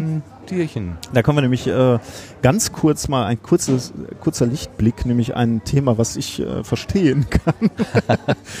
ähm, da sind verschiedene ähm, Metallplatten ähm, in, in diesem Aquarium auch. Ah, Und die sind unterschiedlich beschichtet. Ähm, und du siehst, dass auf diesen Platten unterschiedlich viele Lebewesen äh, quasi sich äh, draufgesetzt haben. Also auf der linken Platte praktisch gar nichts, auf der rechten sind so Muscheln, würde ich jetzt mal so sagen, und äh, allerlei Getier und Algen, die sich, äh, die, die da drauf wachsen. Ähm, und äh, das soll zeigen, dass du mit, mit der Art der Beschichtung äh, diesen Bewuchs ähm, beeinflussen kannst. Beeinflussen kann, Genau, ja. am Schiffbauch. Denn je, je mehr dein Schiff bewachsen ist, desto höher ist natürlich der Wasserwiderstand und desto mehr Energie musst du investieren, um, äh, um, Vorwärts. um vorwärts zu kommen. kommen, ja. Und äh, was hier äh, benutzt wurde, sind Lacke, die versetzt wurden mit, ähm, Graphitflocken und Graphitflocken sind Das ist dein Element. ja, natürlich äh, sind, sind elektrisch leitfähig. Und was hier gemacht wird, ist nicht nur, dass ein Lack aufgebracht wird, sondern auch äh, ein elektrischer Strom durch diese Oberfläche fließt. D deswegen sind diese Graphitflocken drin, weil sie elektrisch leitfähig sind. Aber das, das Schiff ist doch aus Stahl, das ist doch sowieso leitfähig, oder? Ja, aber nicht mehr, wenn es, also du, du willst es belacken oder, oder anstreichen, um, um, äh, um Korrosionsschutz Und da wäre zu gewährleisten keine, und dann keine, wird es keine nicht mehr elektrisch Okay. leitfähig zu sein. Mhm. Vermute ich mal, weiß ich nicht, da, da wird es wieder sehr äh, methodisch inkorrekt. Entschuld- Entschuldigung, ich wollte, ja, das hast du so schön eingeleitet, hier fühle ich mich wohl und stelle ich eine Frage und schon fühlt sich wieder unwohl. Bricht das Kartenhaus in sich Ah, zusammen. Aber jedenfalls, äh, du, durch diesen äh, fließenden Strom äh, werden die Lebensbedingungen äh, in der Nähe von dieser, von dieser Oberfläche, also äh, das, das Wasser äh, eingestellt oder wechselt zwischen sauer und äh, basisch. Ähm, und das ist ein und, durch, und deswegen durch, den Strom, durch den sich wechselnden Strom? offensichtlich, ja, steht hier so in dieser äh, in dieser Beschreibung. glauben wir das einfach. Okay. Und, und das, ist- das ist eine, eine Lebensbedingung, die natürlich für Lebewesen nicht so schön sind und deswegen können die da drauf nicht existieren. So, wir haben also drei Platten in dem, Mhm. in dem Becken. Das ist, eine ist äh, lackiert und da fließt kein Strom durch. Ähm, Polyharnstofflack mit 45 Massenprozent Graphitflakes auf grundiertem Schiffsstahl. Bewuchs nach 16 Monaten in der Ostsee, Miesmuschel. So. Dann haben wir Lack Nummer 2, da ist ein Strom drin. Polyurethanlack mit 40 Massenprozent Graphitflakes auf grundiertem Schiffsstahl. Das ist jetzt Polyurethanlack und das ist Polyharnstofflack. Ob das jetzt was anderes ist? Was ist denn das was sauber ist? Ne, Was, was haben Sie denn hier da haben gemacht? sie noch mehr Graphitflocken drin ähm, und vermutlich äh, äh, fließt dann der Strom äh, noch etwas besser. Dieser eine Fisch, der hat äh, hing auch vor einer Stunde schon genau an der gleichen Stelle. Ich, ich frage mich, ob der sich von dem Strom massieren lässt. Genau, es britzelt so schön an der Schwanzflosse. okay, das ist einmal der Harnstofflack und das ist der Polyurethanlack ohne Hahn. Also das scheint, der, der Unterschied steht, die sind vier Buchstaben Hahn. Okay, okay, okay. Aber äh, ja, interessant. Ja, ich habe schon mal gehört, dass so ähm, Schiffe ähm, Luftbläschen unter den Kiel, ähm, also das, die, das wie so eine Art Whirlpool, also dass sie auf so einem auf so einer Luftbläschen fahren, um die Reibung zu reduzieren. Ah. Und diese Lu- Luftbläschen, dieser Bläschenteppich, der ist irgendwie leichter zu überfahren oder zu Ja, könnte durchdringen. sein. Also die äh, bei den Olympischen Spielen, die, die Schwimmer haben ja auch so Ganzkörperanzüge, ist glaube ich mittlerweile gar nicht mehr erlaubt, aber die sind äh, so Haifischanzüge, äh, die erzeugen auch so kleine Verwirbelungen und Luftbläschen und Okay. deswegen sind die schneller. Könnte, könnte ich mir vorstellen. Interessant, ja. Hier ist nochmal, Die Vorstellung, was äh, was so äh, transportiert wird mit, den- mit den Schiffen unterschiedlicher Jahrhunderte. Im 14. Jahrhundert die Kogge. Ah ja, das wird Ähm, das ganz kleine Modell da vorne sein genau, wahrscheinlich. ja. Ne? Äh, die konnte, habe ich gerade gelesen, 80 Tonnen Ladung aufnehmen in Holzfässern. Und dann dazu Vergleich äh, Schiffe im 17. Jahrhundert, 19. Jahrhundert das Dampfschiff und schließlich im 20. Jahrhundert das Containerschiff. Und das ist hier auch als Größenmodell dran- gezeigt. Da sieht man schon den Unterschied. Und dieses Containerschiff des 20. Jahrhunderts transportiert das 640-fache einer Bremer Kogge. Da kann man, da sieht man, wie wie, wie dieser Transport sich entwickelt Wobei ich vermute, hat. dass das noch nicht die, die größte Größe ist. Also das, die, die haben doch bis zu 8000 oder noch mehr Container auf, drauf. Das ist, was ich ja da noch faszinierender finde, gut, die, dass sie schwimmen können, ist das eine, aber ich verstehe auch nicht, wie die Art 180 in der Luft bleiben kann. Also ich, das, die Prinzipien sind mir Ja, klar, ja, aber dass das trotzdem funktioniert. Aber die Logistik, ähm, die Mhm. dahinter steckt, also dass ich weiß, welche äh, Container ich in welchem Hafen ab, äh, Ja, Wahnsinn, ausladen ja. und vor allen Dingen müssen die ja dann so gelagert sein, dass die, dass ich nicht erst alle anderen rauspulen muss. Also wenn ich meinen Koffer packe, dann habe ich grundsätzlich die Sachen, die ich brauche, immer unten. Und die, das sind Leute, die, Die wissen, was sie denen, tun, Die, ne? Genau, die wissen, was sie tun. Von denen könnte man das Kofferpacken lernen, auf jeden Fall. Oh, hier kommen wir, glaube ich, zu einem großen Problem. Müll im Meer. Ein Meer aus Plastik, genau. Also äh, verschiedene ähm, Produkte, also Plastik, also Müll äh, kann man, kann man sagen. Und hier hast du so einen, so einen Barcode-Scanner. Okay. Äh, da kannst du auf die, auf die Produkte gehen. Also hier liegt beispielsweise eine Zeitung mit einem Barcode und den können wir jetzt mal scannen. Und da wird oben angezeigt, wie lange äh, Zeit du oder wie lange dieses Produkt im Meer bleibt, bis es ähm, äh, zersetzt ist quasi. Und die Zeitung braucht etwa sechs Wochen. Das hält sich ja, äh, geht ja einigermaßen. Nehmen wir mal hier diese Windel. Oh ja, eine Ein Windel. interessantes Thema. Äh, 450 Jahre. Ach, du ahnst es nicht. Das ist schon etwas länger, ne? Ups, ups. Nein, jetzt müssen wir ein bisschen gucken. Irgendwie bläst uns hier die Klimaanlage ins Mikrofon. Im Strom, ne? Aber passt zu der Dramatik des, äh, des geworden. Exponats, Ich genau. halte mal ich halte mal meine Mupfel ein bisschen. Äh, nehmen wir mal hier so eine, ähm, so eine Shampoo-Flasche. Die scanne ich mal. Äh, die ist auch etwa 450 Jahre im, im Meer, aber ich hatte gerade noch was Interessantes gefunden. Ich weiß nicht mehr, welche, welche das war. So eine, so eine Cola-Dose, Aluminiumdose. 200 Jahre. Okay. nochmal hier den 50 Jahre aufgeschäumter Plastikbecher. Also das war fr früher noch so Burger und so Mhm. drin äh, äh, verkauft wurden. Plastikflasche hatten wir schon. Milchtüte. Drei Monate. Oh, geht ja. Das ist, das ist faszinierend. Das ist der übliche Tetrapack und der ist ja sehr, sehr umstritten. Aber ich habe auch von den Tetrapack schon sehr unterschiedliche Dinge gehört, dass sie sich nämlich tatsächlich gar nicht so schlecht in der Ökobilanz geben. Und wenn ich das jetzt hier auf der Skala sehe, gegen eine Einwegwindel, ist ja so ein Tetrapack wirklich Äh, ein kalter Pups. Im, Im Nu weg. Was ist denn das Schlimmste? Kosmetik ich mit hatte da- Mikroplastikanteilen. Siehst du das hier irgendwo? Kann man, äh, wo muss ich da denn Nee. scannen? Siehst du auch Ich nicht, sehe ne? keine. Weil ich hatte gerade noch was gefunden, äh, wo stand quasi unbegrenzt. Hier äh, die Tüte, nie- da die. Ja, die hat. Ja, ein bis 20 Jahre, das geht ja noch. Ja, aber es hat doch keiner was aus der. aber sonst ist hier nichts mehr, ne? Ich, Hat jemand ein, ein, ein Exponat geklaut, aus, aber nicht aus der, aus der, mit einer Glasplatte versehenen. Und das, das Faszinierende ist, äh, und das, das wird hier auch erklärt, diese, ähm, diese, äh, die- diese Produkte werden ja, also nehmen wir hier dieses aufgeschäumte, diese Plastikbecher oder so, die werden zwar kleiner zermahlen in, im Meer, aber die werden halt nicht aufgelöst. Das heißt, all diese, äh, da- das Material selbst findet sich eben irgendwo im Meer und, und da gibt's diese, diese Strudel, diese großen, äh, wie heißt der eine, heißt äh, Great Pacific Garbage Patch, also diese, diese, diese Gebiete, die groß wie ganze Kontinente sein können, ähm, wo sich diese, ähm, wo sich dieser gesamte Müll dann eben sammelt im Meer. Weil die Strömung eben so ist, Ja. dass, da- dass, äh, dass alles da hinströmt. Aber wie kommt denn überhaupt der Dreck ins Meer? Ich meine,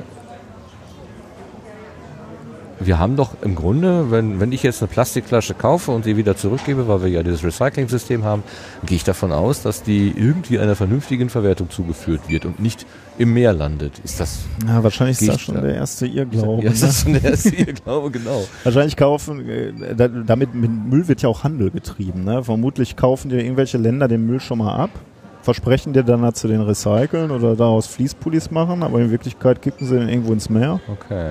Ja, das kann natürlich sein, weil es dann doch billiger ist. Dann denke ich, wird relativ viel über unsere Flüsse eingebracht. Also, dass das Müll halt äh, ja, in, in die Kanal Kanalisation und dann irgendwie in die, in die Flüsse gelangt und dann ins Meer. Und äh, wahrscheinlich ge geht von Deutschland da jetzt nicht so viel aus, aber denk mal an äh, Entwicklungsländer, die kehren, scheren sich wahrscheinlich.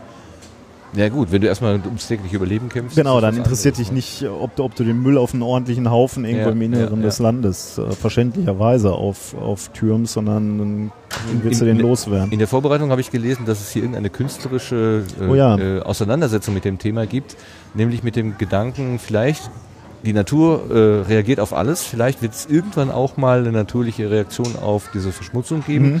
und vielleicht Lebewesen, die sich von diesem Müllflocken, Plastikflocken tatsächlich ernähren.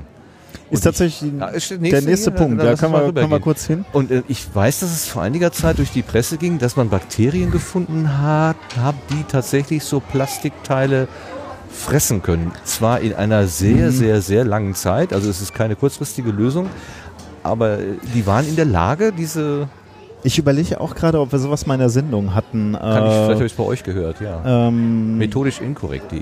weil, äh, weil die dann eingebracht werden könnten gezielt. Also da, das gibt es auf jeden Fall Bakterien, die Öl äh, verstoffwechseln. Ja. Äh, äh, aber dann, Achso, und dann auch aus Öl gemachte Produkte dann vielleicht. Genau, ja. Vielleicht, vielleicht war das irgendwie oder geht das in die Richtung. Genau, jetzt stehen wir an diesem Exponat, äh, das äh, so, ein- so, ein- so ein künstlerischer, also ja, Sieht so ein bisschen aus wie in so einer pathologischen Sammlung. Richtig, ja. Wir haben hier so Glasröhren, wo ähm, Lebewesen, also keine echten, sondern Ausgedachte. ausgedachte Lebewesen drin sind. Die schwimmen Die- in so einer Flüssigkeit. Eben genau, und auf den Beschreibungstexten steht dann jeweils, was dieses Lebewesen für eine bestimmte Eigenschaft hat. Und äh, ähm, das sind- ist beispielsweise, dass es Giftstoffe aus dem Meer filtert oder Plastik verstoffwechseln kann ähm, und so weiter.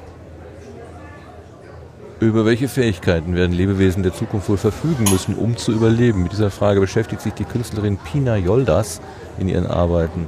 Sie erfindet neue Organismen, wie sie eines Tages in den Plastikmeeren der sogenannten Plastis Plastisphäre leben könnten. Allein der Gedanke, dass wir eine Plastisphäre schaffen, ist schon gruselig. Vielleicht haben diese Lebewesen der Zukunft bereits besondere Sensoren oder Verdauungsorgane ausgebildet, mit denen sie Plastik aufspüren und sich davon ernähren können. Tja. Wäre ja Übrigens nicht sind wir an ja. einer, einer Sache noch vorbeigelaufen, da erwähne ich nur so ganz kurz, da ähm, siehst du diesen Mann sitzen. Ja, der hat Der hat eine, eine VR-Brille auf. Genau, eine Oculus Rift auf. Äh, hatte ich gerade auch schon auf. Da kannst du äh, durchs Meer schwimmen und dir äh, Fische angucken. Aha. Äh, war zum ersten Mal, dass ich so eine Brille auf hatte, deswegen musste ich das gerade mal erwähnen. Also allein dafür lohnt sich die Ausstellung, Echt? weil ich kam da jetzt gerade ganz, ganz, obwohl es hier heute relativ voll ist, kam ich da recht schnell dran. Ähm, also äh, auch das kann man hier ausprobieren. Okay. Also er sitzt da relativ ruhig. Er hat auch einen Ja, Controller ist- in der Hand. Also Ja, du hast einen Controller und dadurch kannst du schwimmen, vorwärts, rückwärts, Ah, hoch, okay. runter. Äh, und dann kannst du eben, dadurch, dass du die Brille auf hast, kannst du rechts, links auch noch gucken und dich umsehen im Meer. Aha, was er Ja. nicht tut, offenbar. Ja, das, das ist ja eine legitime Strategie, damit du nicht vom Stuhl fällst. Genau, dass es nicht so schwindelig wird. Okay. Oh, hier sind Bullaugen. Aber da, da sind Monitore hinter. Da ist jetzt nicht zum Gucken direkt. Dann kommen wir in den Ins Bereich Eismeer, ne? Hohsee. Und, achso, hier steht an der Wand heiß. Wo Im war äh, Hochsee, Hohe See? äh, Hochsee Ah, war hier auf der gegenüberliegenden ah. Wand äh, beispielsweise diese äh, Containerschiffe. Rettungs... Genau, Ah, Containerschiffe okay. und Das ist so ein Rettungs- fließender Übergang. Ja, ja, okay, richtig. ja, ja. ähm, Im Eismeer. So, jetzt sind wir natürlich gespannt auf deine Geschichte. Warum heißt du Icewalker 1974?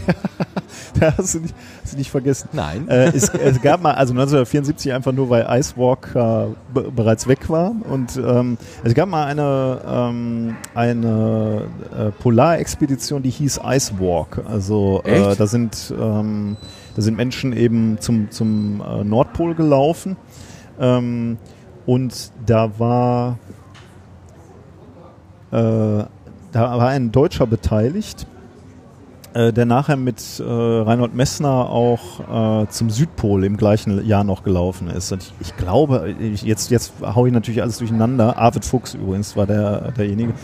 Ähm, und äh, ich glaube, er war zu dem Zeitpunkt, war irgendein Rekord, der erste, der in, in einem Jahr beide Pole erlaufen hat oder irgendwie so was. Also äh, ich, ich weiß es nicht mehr so genau, aber da, das war irgendein ein, äh, ein Rekord quasi. Und ich fand diese Expedition, diese Icewalk-Expedition sehr, sehr spannend.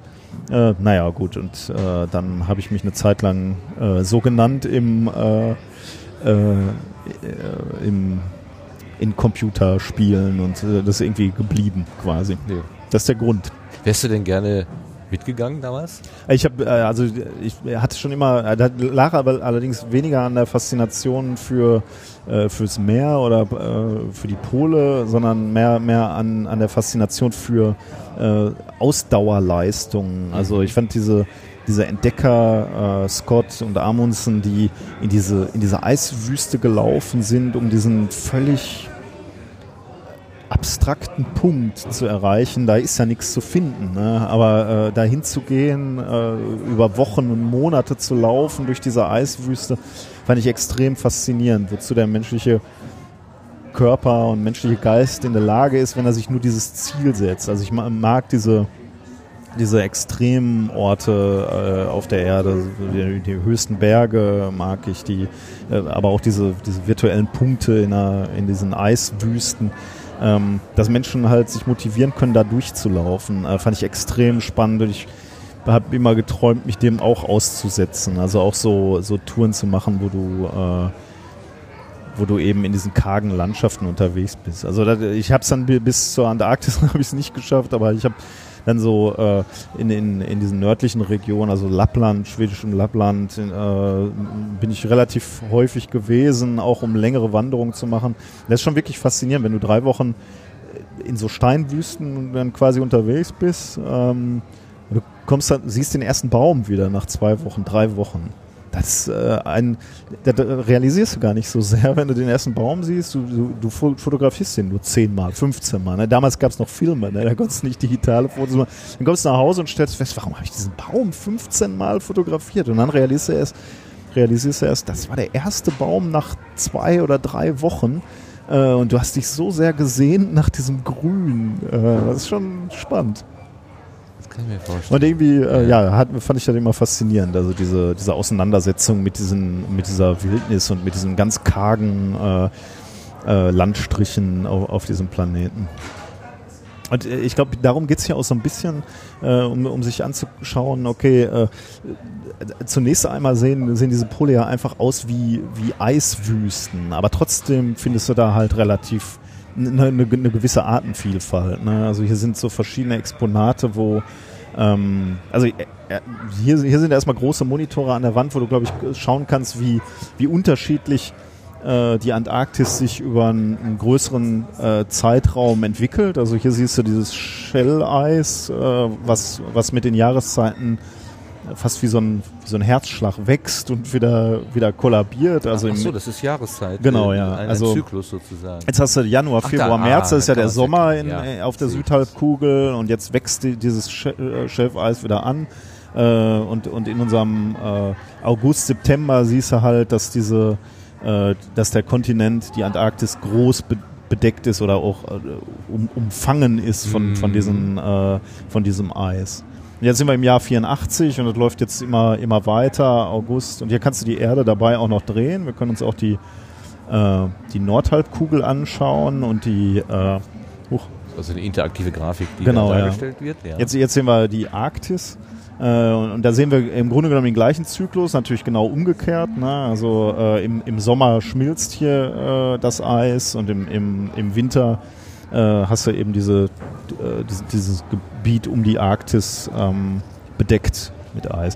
Mittlerweile, und das würden wir wahrscheinlich sehen, wenn wir jetzt ein bisschen länger bleiben würden, 87, 88, da gab es das Problem noch nicht so, aber äh, mittlerweile gibt es ja sogar Sommer, wo, wo quasi dieses, diese Arktis komplett abschmilzt, ja. äh, wo, du, wo du halt zu Fuß gar nicht mehr den Nordpol erreichen kannst, weil äh, schwimmt. Dann. Genau, schwimmt, ja.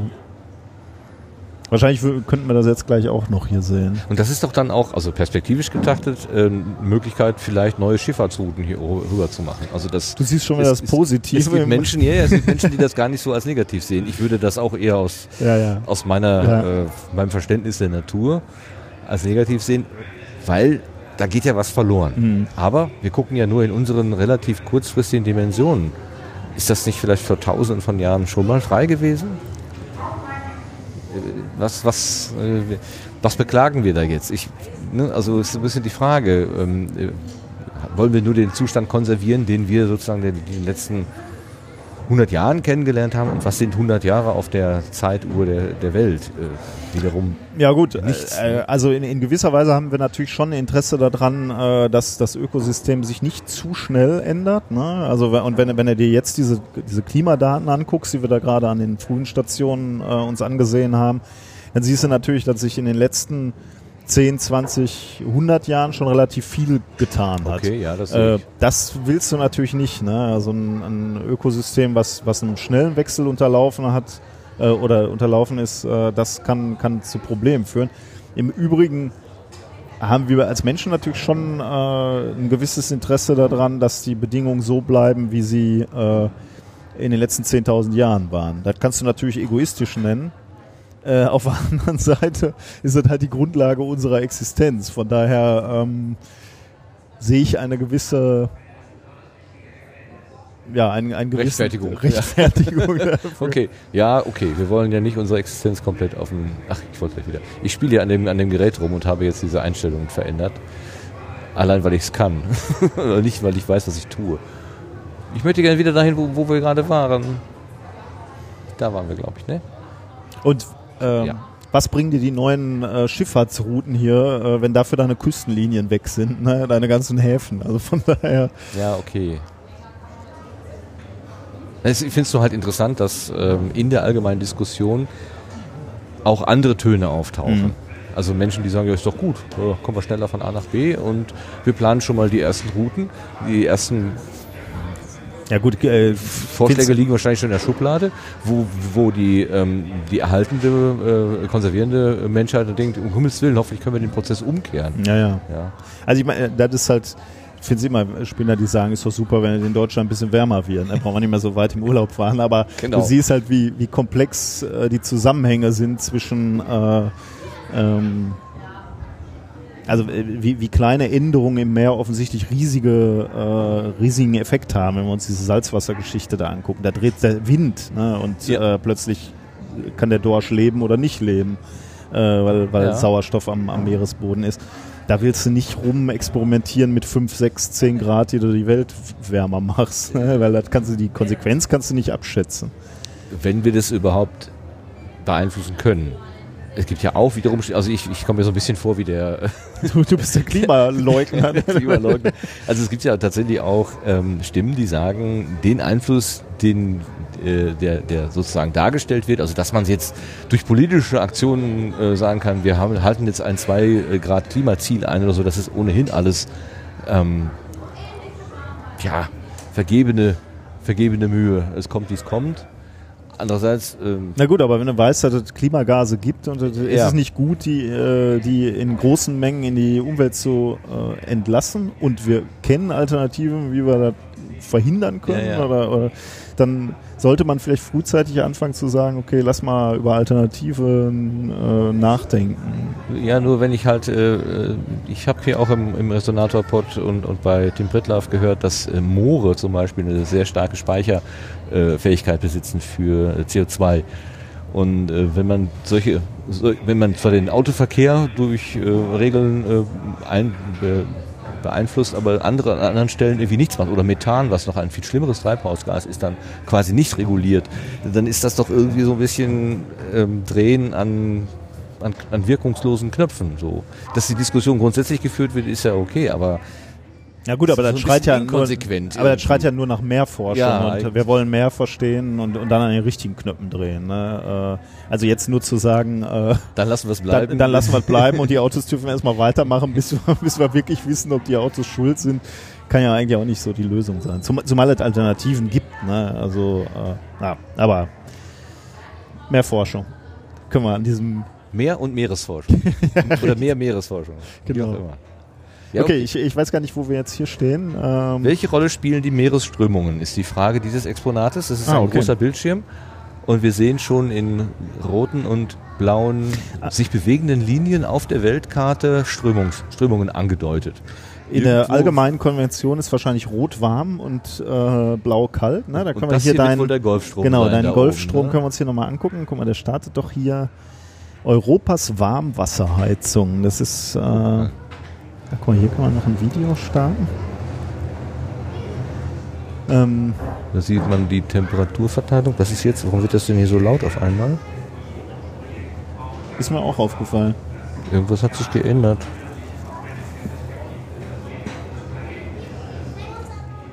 Irgendwas hat sich geändert. Ich glaube, ich Aber bin ich- ans Rädchen gekommen meines Mikrofons. Okay. Okay.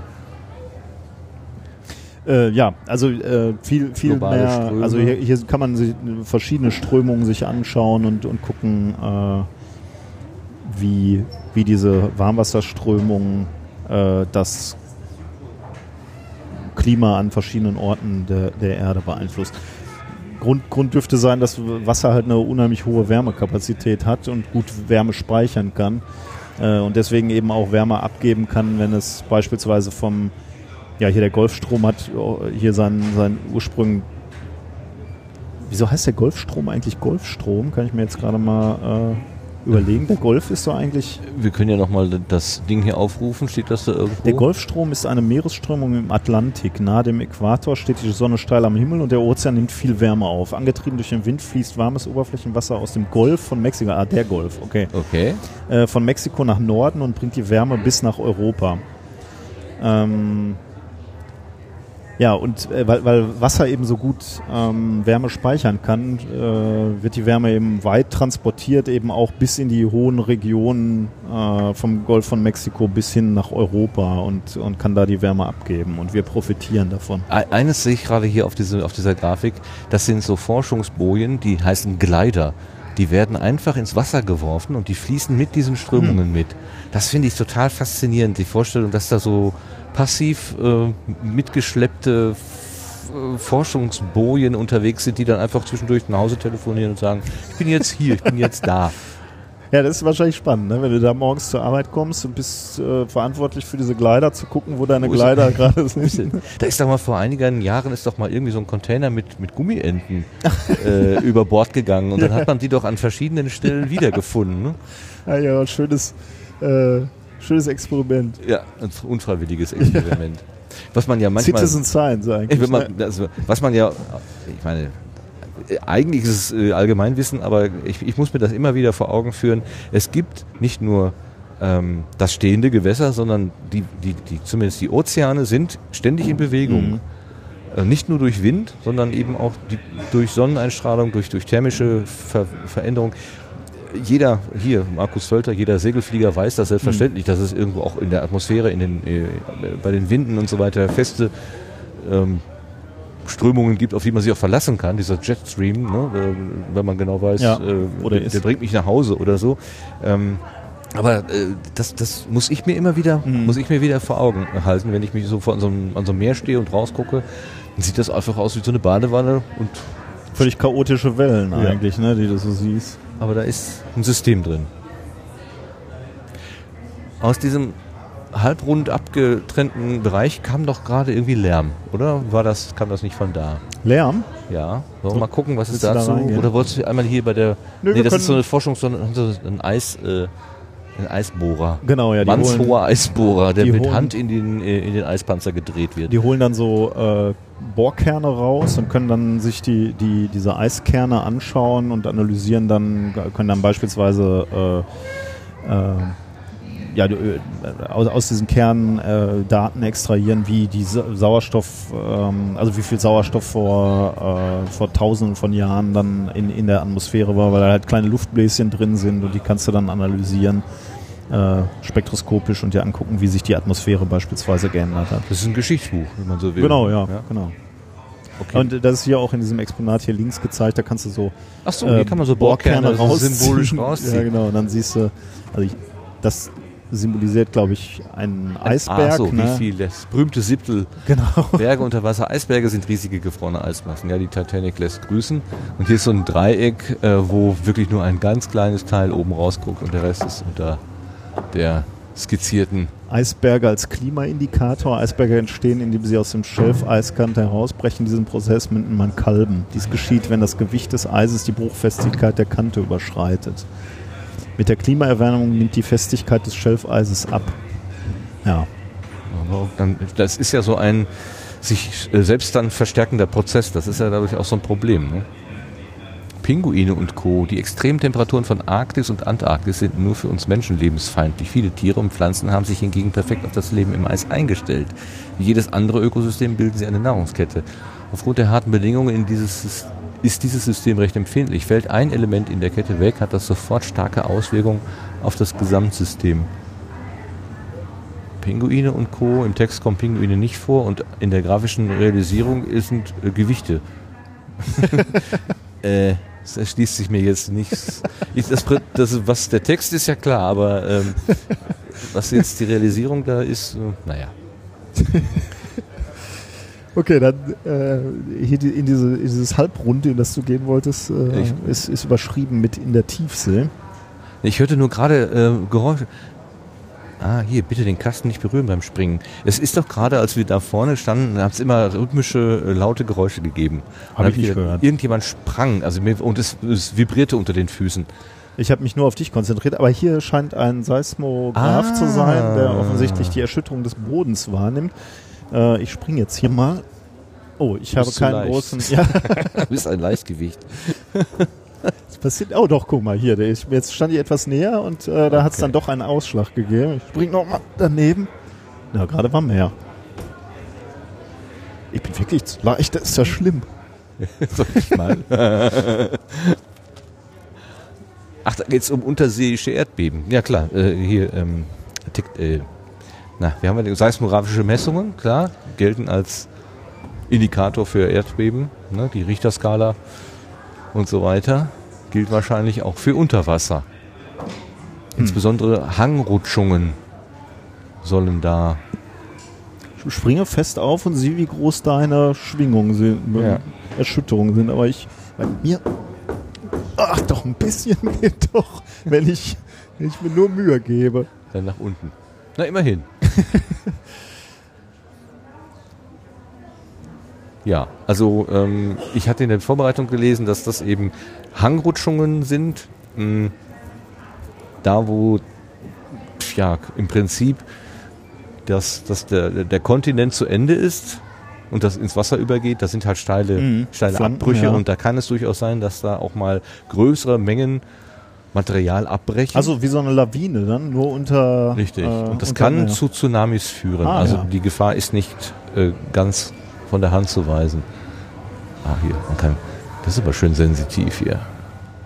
Ich finde ja diese ähm, Martin dreht hier an so einem, äh, an also ein Globus, ne? so einem Globus rum. Also an einem virtuellen auf einem Bildschirm. Ja. Hier, hier, also diese, das ist doch jetzt hier, ist das Norwegen oder was? Nee, Ja, nee, hier sind wir schon wieder in. Meine Güte, äh, wo bin ich denn? Ich mach mal eben, hier ist Asien, ne? China. Äh, gehen wir mal nach Europa. Europa. Ah, guck mal, da haben wir, Ah, da gibt es nur wenig, was uns sorgen muss. Also da sind keine. Also was sind diese Punkte? Sind äh, historische Tsunamis. Ah, guck mal, da gab es dann doch ein paar hier, ne? In der Ecke. Ähm, Röhr Valley. Ein Erdbeben. Aha. 1640. Da ist halt alles. Ich zoome mal etwas ran. Haben wir da? 1792 in der Nordsee. Holland. Ursache unbekannt. Dann machen wir nach hier. Süddeutschland. Lake, Lake Brienz. Brienz in, in der Schweiz. Guck mal. Wellenhöhe 0,5. Dadurch, dass da wohl ein Erdbeben war, gab es dann offensichtlich einen. Oder zumindest ein Hangrutsch unter, Oder- unter, ja, ja. unter Wasser Ja. sozusagen. Es hat aber keine Todesopfer gegeben. möglichen Aber an anderen. Stellen ist das schon. Ach hier, wir können wählen zwischen Erdbeben, Rutschung, Vulkan Ah. und andere. Rutschung. Dann machen wir mal Rutschung. Rutschung. Ja, dann gab es ja wahrscheinlich bei uns nicht so viele, oder? Da ist ja nicht so ein. Hier gibt es ja keinen Hang. Da ist. Irgendwo in England. das? Plymouth. Plymouth. Eine Rutschung. 0,4 Gehen wir Meter. mal dahin, wo wirklich, wo die Musik spielt. Hier. Asien. Das ist aber wirklich schön hier, ne? Mit dem. Das ist so, das ist so richtig schön schnell reagiert. Also das. Ach, guck mal hier. Kann man die auch anklicken? Ach, guck mal, das ist in, in Italien aber, ne? Wellenhöhe 16 Meter. und 1500 Menschen sind zu Tode gekommen. Äh, 1783. Messina ja, okay, aber da kann man sich auch noch. Straße von man- Messina. Ja, Ah, kann man ja, sich okay. vorstellen. Aber da waren gerade auch noch sechsstellige. Hier, guck mal. In Syrien eine 1200. Rutschung in 1202. Hm. 30.000 Todes, aber das können ja jetzt eigentlich nur geschätzt sein. aber hier. Oh, das ist aber sehr genau, ne? 11.453 Todesopfer. Aber wohl 1815. Ja, haben sie Okay, schon, ja. ja, vielleicht schon. Was sind wir? Also wir, wir gucken nach den Todes. Wir, sind hier äh, Katastrophentouristen. Auch nicht gut. Das Ereignis mit den meisten Toten interessiert uns hier plötzlich. Aber grundsätzlich diese Gefahren bestehen und es gibt eben ähm, Messmethoden hier durch Seismographen, die das irgendwie ein bisschen versuchen abzufangen. Oh, in der Tiefsee. Da wir hatten ja gerade schon von, von äh, ne? komischen Lebewesen gesprochen. Die willst du sehen. Da sind, Entschuldigung, deswegen ist es hier auch so schummrig, weil es wahrscheinlich die äh, Dunkelheit in der, äh, in Tiefsee der Tiefsee darstellen darstellen soll, soll, ja. wo ja eigentlich nicht kein, kein Sonnenlicht hinkommt. Und trotzdem spielt aber wohl Licht eine Rolle. Ähm, zur Kommunikation, also, die, also das habe ich zumindest von der Frau Boetius gehört, Boetius gehört, dass äh, die, in der Tiefsee die Tiere über Licht auch kommunizieren, beziehungsweise äh, dadurch ähm, ähm, Angel, also fangen. Es gibt ja diesen, diesen Mhm. Anglerfisch, der, Der- der so ein Lämpchen vor Laternenfisch, sich- genau, richtig. Hat, ne? Äh, Und der äh, zeigt den potenziellen Opfern erstmal sein Lämpchen und die kommen dann dahin und dann frisst er sie auf. Wir haben hier äh, einerseits so ein paar Exponate in Öl, also wieder wie so in dem ähm, Ist das Öl oder ist das Alkohol? Form- Formalin oder, oder also, nee, Formalin war das früher. Inzwischen gibt es da, glaube ich, so weniger, weniger toxische Geschichten. Aber wir haben hier auch einen Videobeitrag. Ich vermute, das ist von so einem Forschungsroboter, der über den Boden fährt, so wie wir den vorhin so Ja. gehabt haben. Wir sehen da also Fische. Die sehen jetzt nicht spektakulär fremdartig aus. Ja, aber gerade war so ein Fisch, da stand noch nicht identifizierter Meeresbodenbewohner. Der guckt da auch ein bisschen traurig. identifiziert. kennt, mich kennt noch keiner. Lass uns einmal hier schauen. Weichkoralle haben wir hier. Tiefwasser, Auster. Hinten ist eine riesen, Riesenkrabbe.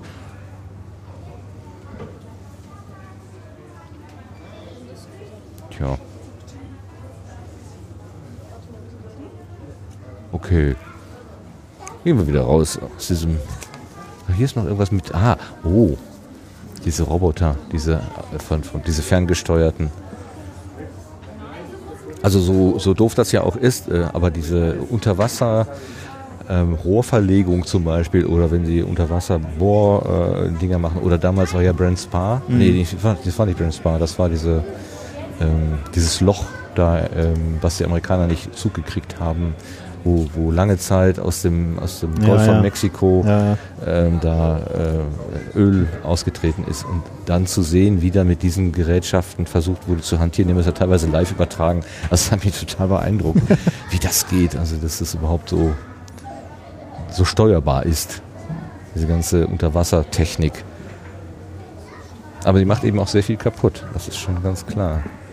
Was ist dies hier für ein Roboter? Das wär- sieht so aus, als wären da einfach nur Ketten über den Meeresboden gezogen. Und wenn man jetzt nicht. Äh, Vielleicht soll der was glätten, so. Obwohl, das, guck mal, guck, das sind doch eher Forschungs... Das Ja, ja. Diese, diese, diese Raucher, wenn, dann soll sich da wahrscheinlich was dran verfangen, Verfangen, und äh, das holst du dann nach oben. Ja, dieser, dieser Greifer, genau. Ja, das ist nicht Technik, das ist Forschung hier. Hier ist es beschrieben. Danke. Wie erkunden Forscher den Meeresboden? Welche Geräte helfen ihnen dabei? Okay, wir haben dann hier verschiedene ähm, Tauchgeräte. Dann, sag mir doch mal die Nummer 4. Die Nummer 4. Das ist, wird über den Meeresboden gezogen und sammelt dabei Tonnen von Gesteinsmaterial. Hm. Am Multifunktionsträger 5 befinden sich je Einsatz ganz unterschiedliche Geräte. Ah, 5 ist Der hier diese, so eine, wie so eine Plattform. was? Der Mufuti, der Multifunktionstisch. Schönen Gruß in die DDR. Aber der, also der kann, das, der sammelt dann die Gesteine ein, Mhm. offenbar. Ach, das ist ein, vorne ist er offen und hinten, das ist Ah, quasi der okay. Einkaufssack. Das ist wie, Ja. so eine, wie so eine gehäkelte Einkaufstasche aus Ketten. So, jetzt haben wir es. Ja, es ist schon spannend. Das sind diese Smoker. Ja, Mangan ist ja auch so ein, so ein Ding, was erforscht wird, weil das ja möglicherweise ein Energieträger von morgen sein könnte. Der, es scheinen sehr, sehr große Vorräte irgendwie unter der ähm, unter dem Wasser zu sein. Aber ich habe auch gehört, ähm, die, die Stellen, die vor vielen Jahren schon mal beprobt worden sind, indem man da einfach mal mit so einem Staubsauger durchgeht, also die sind heute noch nackt und kahl. Ah, okay. Also die Regeneration ähm, ist quasi Null. mit, Also mit, mit menschlichen Zeiträumen überhaupt nicht zu messen. Deswegen ist es sehr, sehr fraglich, ob man da so eingreifen sollte Okay. oder nicht. Andererseits hat man bei Kohle und Erdöl auch nicht viel gefragt, macht das einfach. Ähm, ich vermute, irgendwann wird sich dann die, ähm, wird sich das einfach durchsetzen. Wir tun es dann einfach. Wobei, da ist er natürlich auch wieder so, dass äh, Erdöl jetzt nicht im, im ständigen Austausch mit dem, mit dem Ökosystem steht, ne? während wenn, wenn du sagst, Mangan liegt da an der, an der Oberfläche des, äh, des Ozeans, Ja, das stimmt. äh, dann könnte das ja schon ein Lebensraum auch für, für Tiere sein. Könnte es sein, dass wir jetzt im Labor sind? Wir sind jetzt im in einen Labor, Raum ja. gegangen. Aus der totalen Düsternis sind wir in einen weißen Raum gegangen. Ja. Und hier gibt es Schaukästen. Da ist die Frau Boetius schon wieder. Ja, da, äh, guck mal, da ist, ist auch ihr Professor, ach, da, ja, guck mal, ja.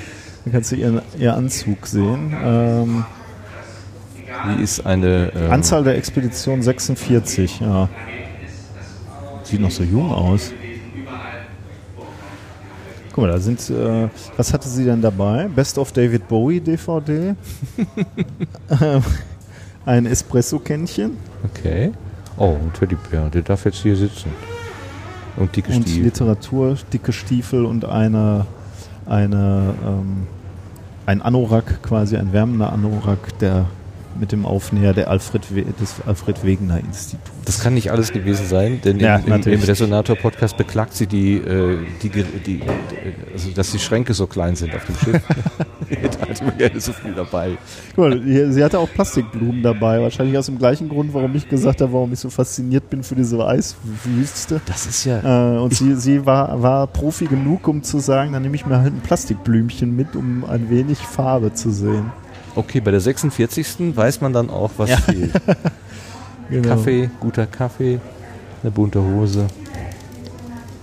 Die Entdeckung der Tiefsee. Ach ja, ihr eigenes Buch, was sie übrigens mit ihrem Vater geschrieben hat. Wenn ich, also der Henning Boetius ist, soweit ich verstanden habe, ihr Vater. Sollen wir das glauben, dass sie wirklich dieses Buch dabei hatte? Vielleicht hat sie es geschrieben, während sie da war. Ja, vielleicht, wer weiß. Okay, aber wer ist denn, wer sind denn diese? Das ist Dr. Julia Köhler, äh, Zentrum für Erdsystemforschung und Nachhaltigkeit von der Uni Hamburg. Das ist Dr. Hauke Flores vom Alfred Wegener Institut. Also wir, wir schauen hier auf, auf mannshohe Projektionen dieser Personen, die sich auch bewegen. Und auch Die- äh, erzählen, was sie getan haben, Ach was sie so, daran und faszinierend Immer finden. wer gerade erzählt, auf den richten sich die anderen, Blicke, ja. die anderen Blicke. Okay. So, Das ist schon ganz cool, oder? das ist schon gut gemacht, wenn man es verstanden hat, wie es gemeint ist. Und da ist noch ein, ein Forscher, der so richtig aussieht wie ein Forscher mit langem, langem Bart. Professor Dr. Ulrich Bartmann. Aber auch, äh, 27 Expedition, da ist deine Frau äh, mit ihren die 46? Frau Boetius mit 46 schon. Äh, Ein altes, Die- alter Hase, ne? ja, genau. So, was hat er dabei? Eine Tasse? Ein paar... Nee, die Fotos werden wahrscheinlich nur...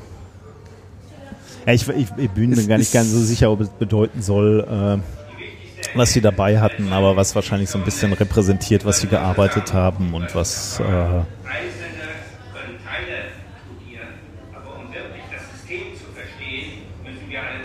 Ein knorriger, knorriger Wissenschaftler, der eher an, an, an Reinhard Messner erinnert.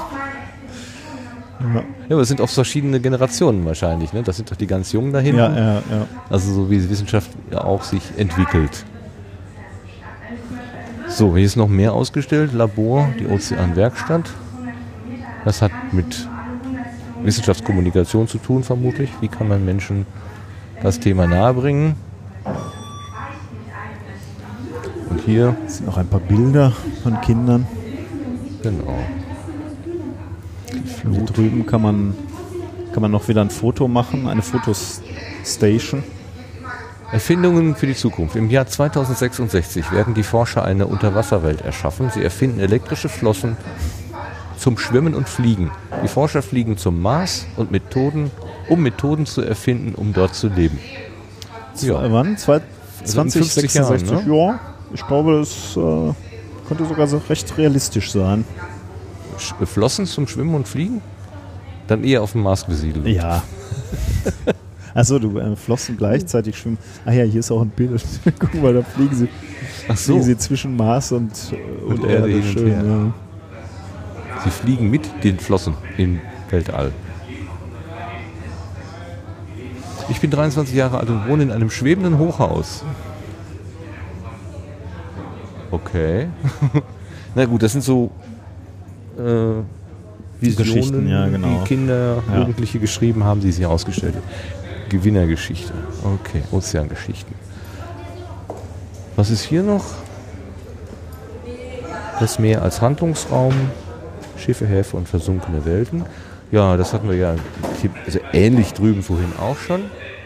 Ja, man kann an jeder Station natürlich noch deutlich äh, ins Detail gehen. Ne? Also wir Ja. haben ja jetzt gerade mal so angekratzt, äh, was wir mit dem ersten Blick gesehen haben. Ja. Also ich glaube, man kann sich mit jeder Station noch deutlich mehr beschäftigen und dann äh, ist der Erkenntnisgewinn auch nochmal höher.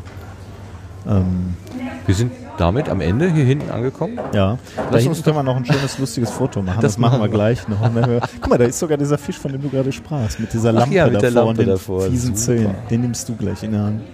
Ich dachte, wir gehen nach vorne und machen dabei noch so ein bisschen Feedback. Ja, können wir gerne mal. Feedback. Ja, so, ein, wir so unser was- Feedback. Unser Feedback. Aber wenn wir jetzt. Ja, wir können ja gleich nochmal Ach so, wiederkommen. okay. wenn wir müssen Dann so- schleichen wir so- nochmal hier so durch. Also wir sind wieder raus aus dem Labor, dann in dieses ähm, am Eismeer vorbei, wo wir gerade eine schöne Geschichte gehört haben.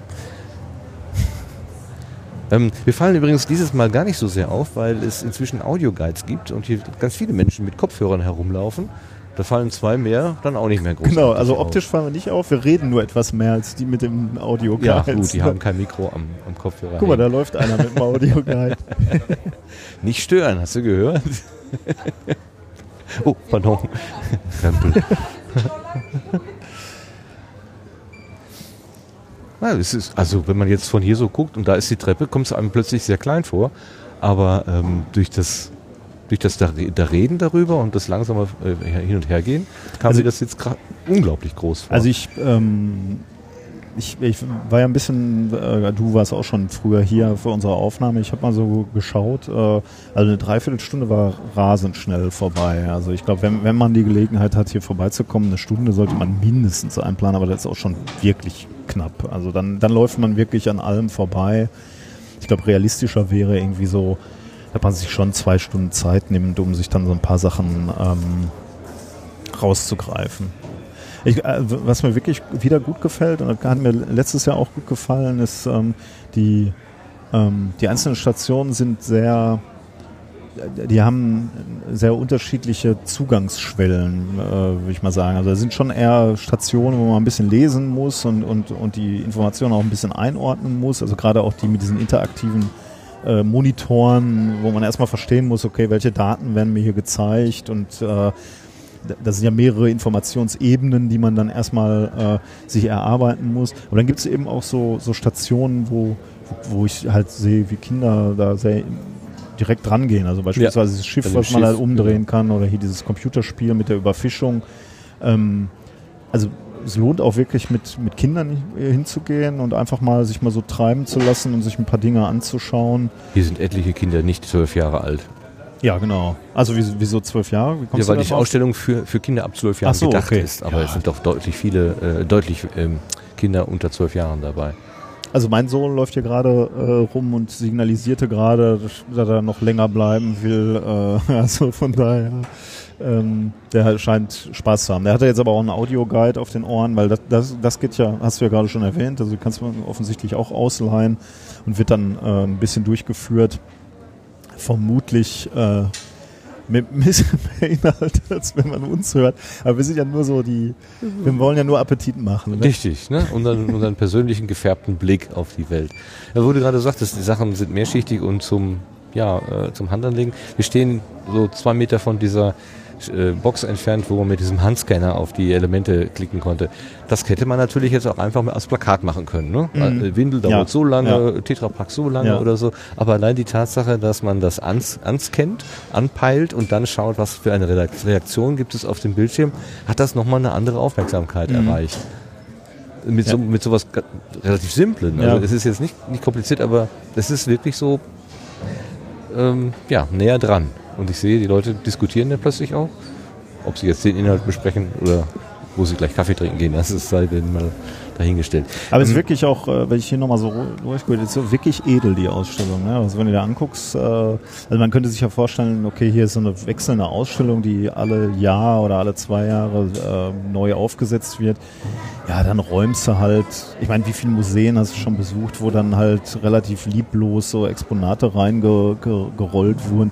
Ist hier schon sehr, sehr aufwendig und, und edel. Ne? Also gefällt mir schon gut. Das, Im letzten Jahr natürlich auch. Äh, also das war schon immer hier so. Also die, die Male, die ich die, die MS-Wissenschaft besucht habe, da war das schon immer so. Aber fällt mir dieses Jahr auch nochmal wieder auf, wie, wie aufwendig die Sachen äh, ähm, auf, aufgearbeitet Gestaltet sind. Genauso ja. mit deinem, Ja.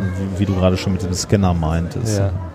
Jetzt Ihre eigenen Ideen oder Absichten waren, die Vergangenheit und die Zukunft der Ozeane darzustellen, die Bedeutung für den Menschen herauszuarbeiten und die Erforschung und den Schutz des Lebensraumes zu diskutieren oder darzustellen. Ist das gelungen? Also ich denke schon. Also äh, wie gesagt, ich, ich muss ein bisschen vorsichtig sein, weil wir sind sehr oberflächlich durchgelaufen. Ne? Mhm. Wir haben jetzt jedes Exponat wollten wir uns kurz mal anschauen und mal kurz äh, diskutieren, äh, was da vermutlich vermittelt wird. Aber wie gesagt, ich, ich denke, man hätte auch noch ein bisschen tiefer reingehen können in jedem, jedem Exponat.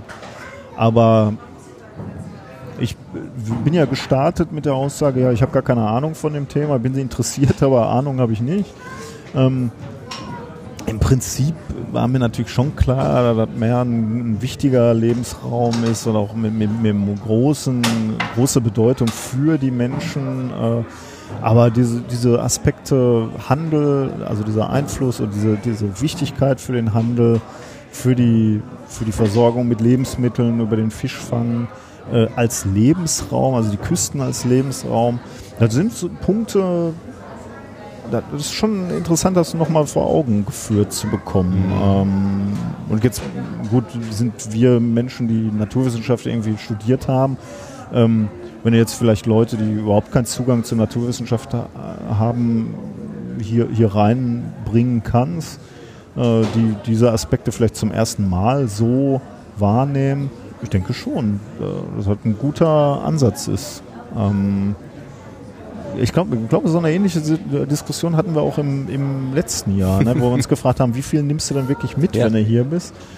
Ähm, ich, ich glaube, das ist ein guter, guter Ansatzpunkt, um zu sagen, hier, äh, also sind ein paar Kernpunkte rausgearbeitet, warum ist das mehr wichtig für uns? Die Kernpunkte, die ich jetzt gerade genannt habe. Und deswegen ist das mehr schützenswert oder wir müssen mehr verstehen, äh, wie, wie das Meer funktioniert oder welche, welche, welche Aspekte Einfluss nehmen auf, auf das Ökosystem Meer. Ähm, und, und es ist schützenswert und, und für uns wichtig, dass wir es schützen äh, und eben nicht unseren Plastikmüll da reinkippen. Äh, ich ich glaube, das ist ein guter Ansatz. Also ich finde es wieder gelungen, muss Mhm. ich sagen. Ja, und zum Beispiel sowas wie Poseidon 2, der Neubau eines Forschungsschiffes, was richtig, richtig viel Geld, viel Steuergeld kostet, dann auch ähm, leichter kommunizierbar zu machen. Zu sagen, äh, das, das ist jetzt nicht einfach nur wir eine Schiff, Spielerei ja. oder so, sondern das ist tatsächlich äh, eine, ein Lebensraum, den wir überhaupt nicht in Zu seiner wenig Dimension äh, bisher kennen. Und es macht auf jeden Fall Sinn, da auch an der Stelle Geld zu investieren. Also gegenüber, also ich, ich komme immer wieder auf das äh, Interview zurück, weil sie das sehr, sehr lebhaft da erzählt hat, ähm, dass sie den Vergleich zieht zwischen der, ähm, der, der, der Physik und der, der Meeresforschung beispielsweise und es sehr viel einfacher ist, für physikalische Großprojekte Geld äh, zu bekommen, als eben für Meeresforschung.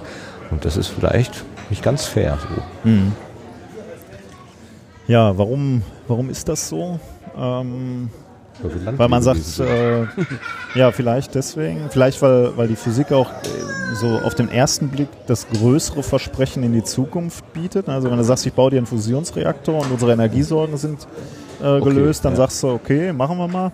Während ich als Meeresforscher dann sage, ja, wir verstehen, warum die Welt so funktioniert, wie sie funktioniert, sagst du, ja gut, die funktioniert ja eh so.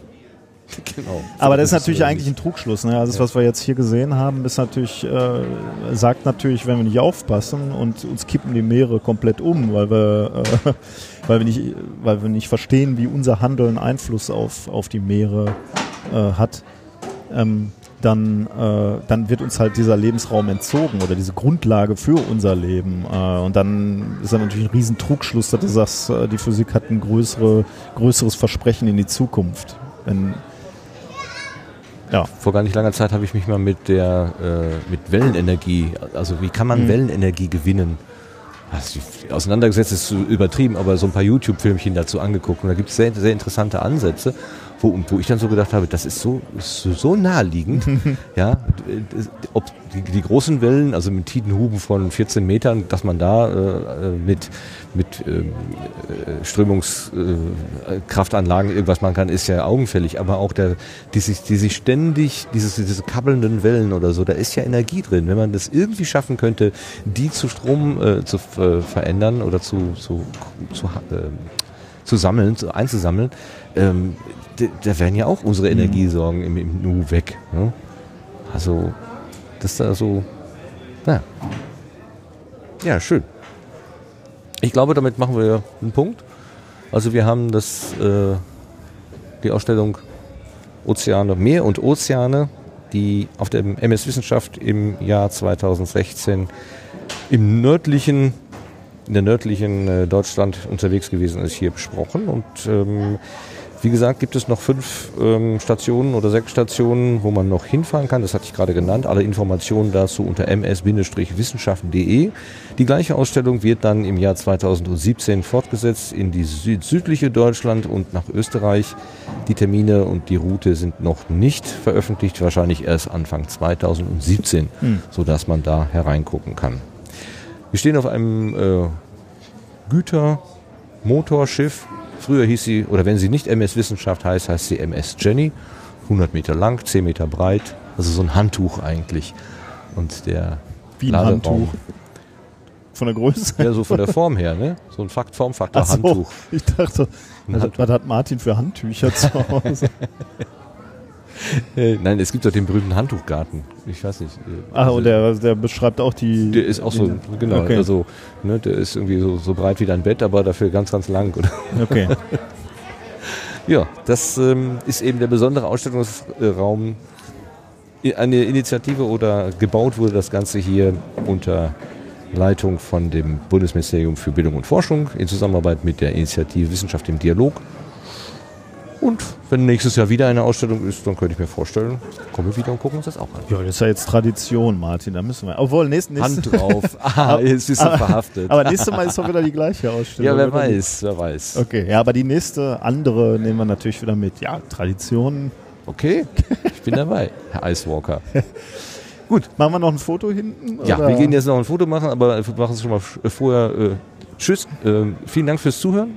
Ja. Und ja, bleibt der Wissenschaft gewogen. Hört methodisch inkorrekt und hört äh, genau. den Sendegarten. Den mehr methodisch inkorrekt und mehr Meeresforschung. ja, also, genau. Tschüss. Dann, tschüss.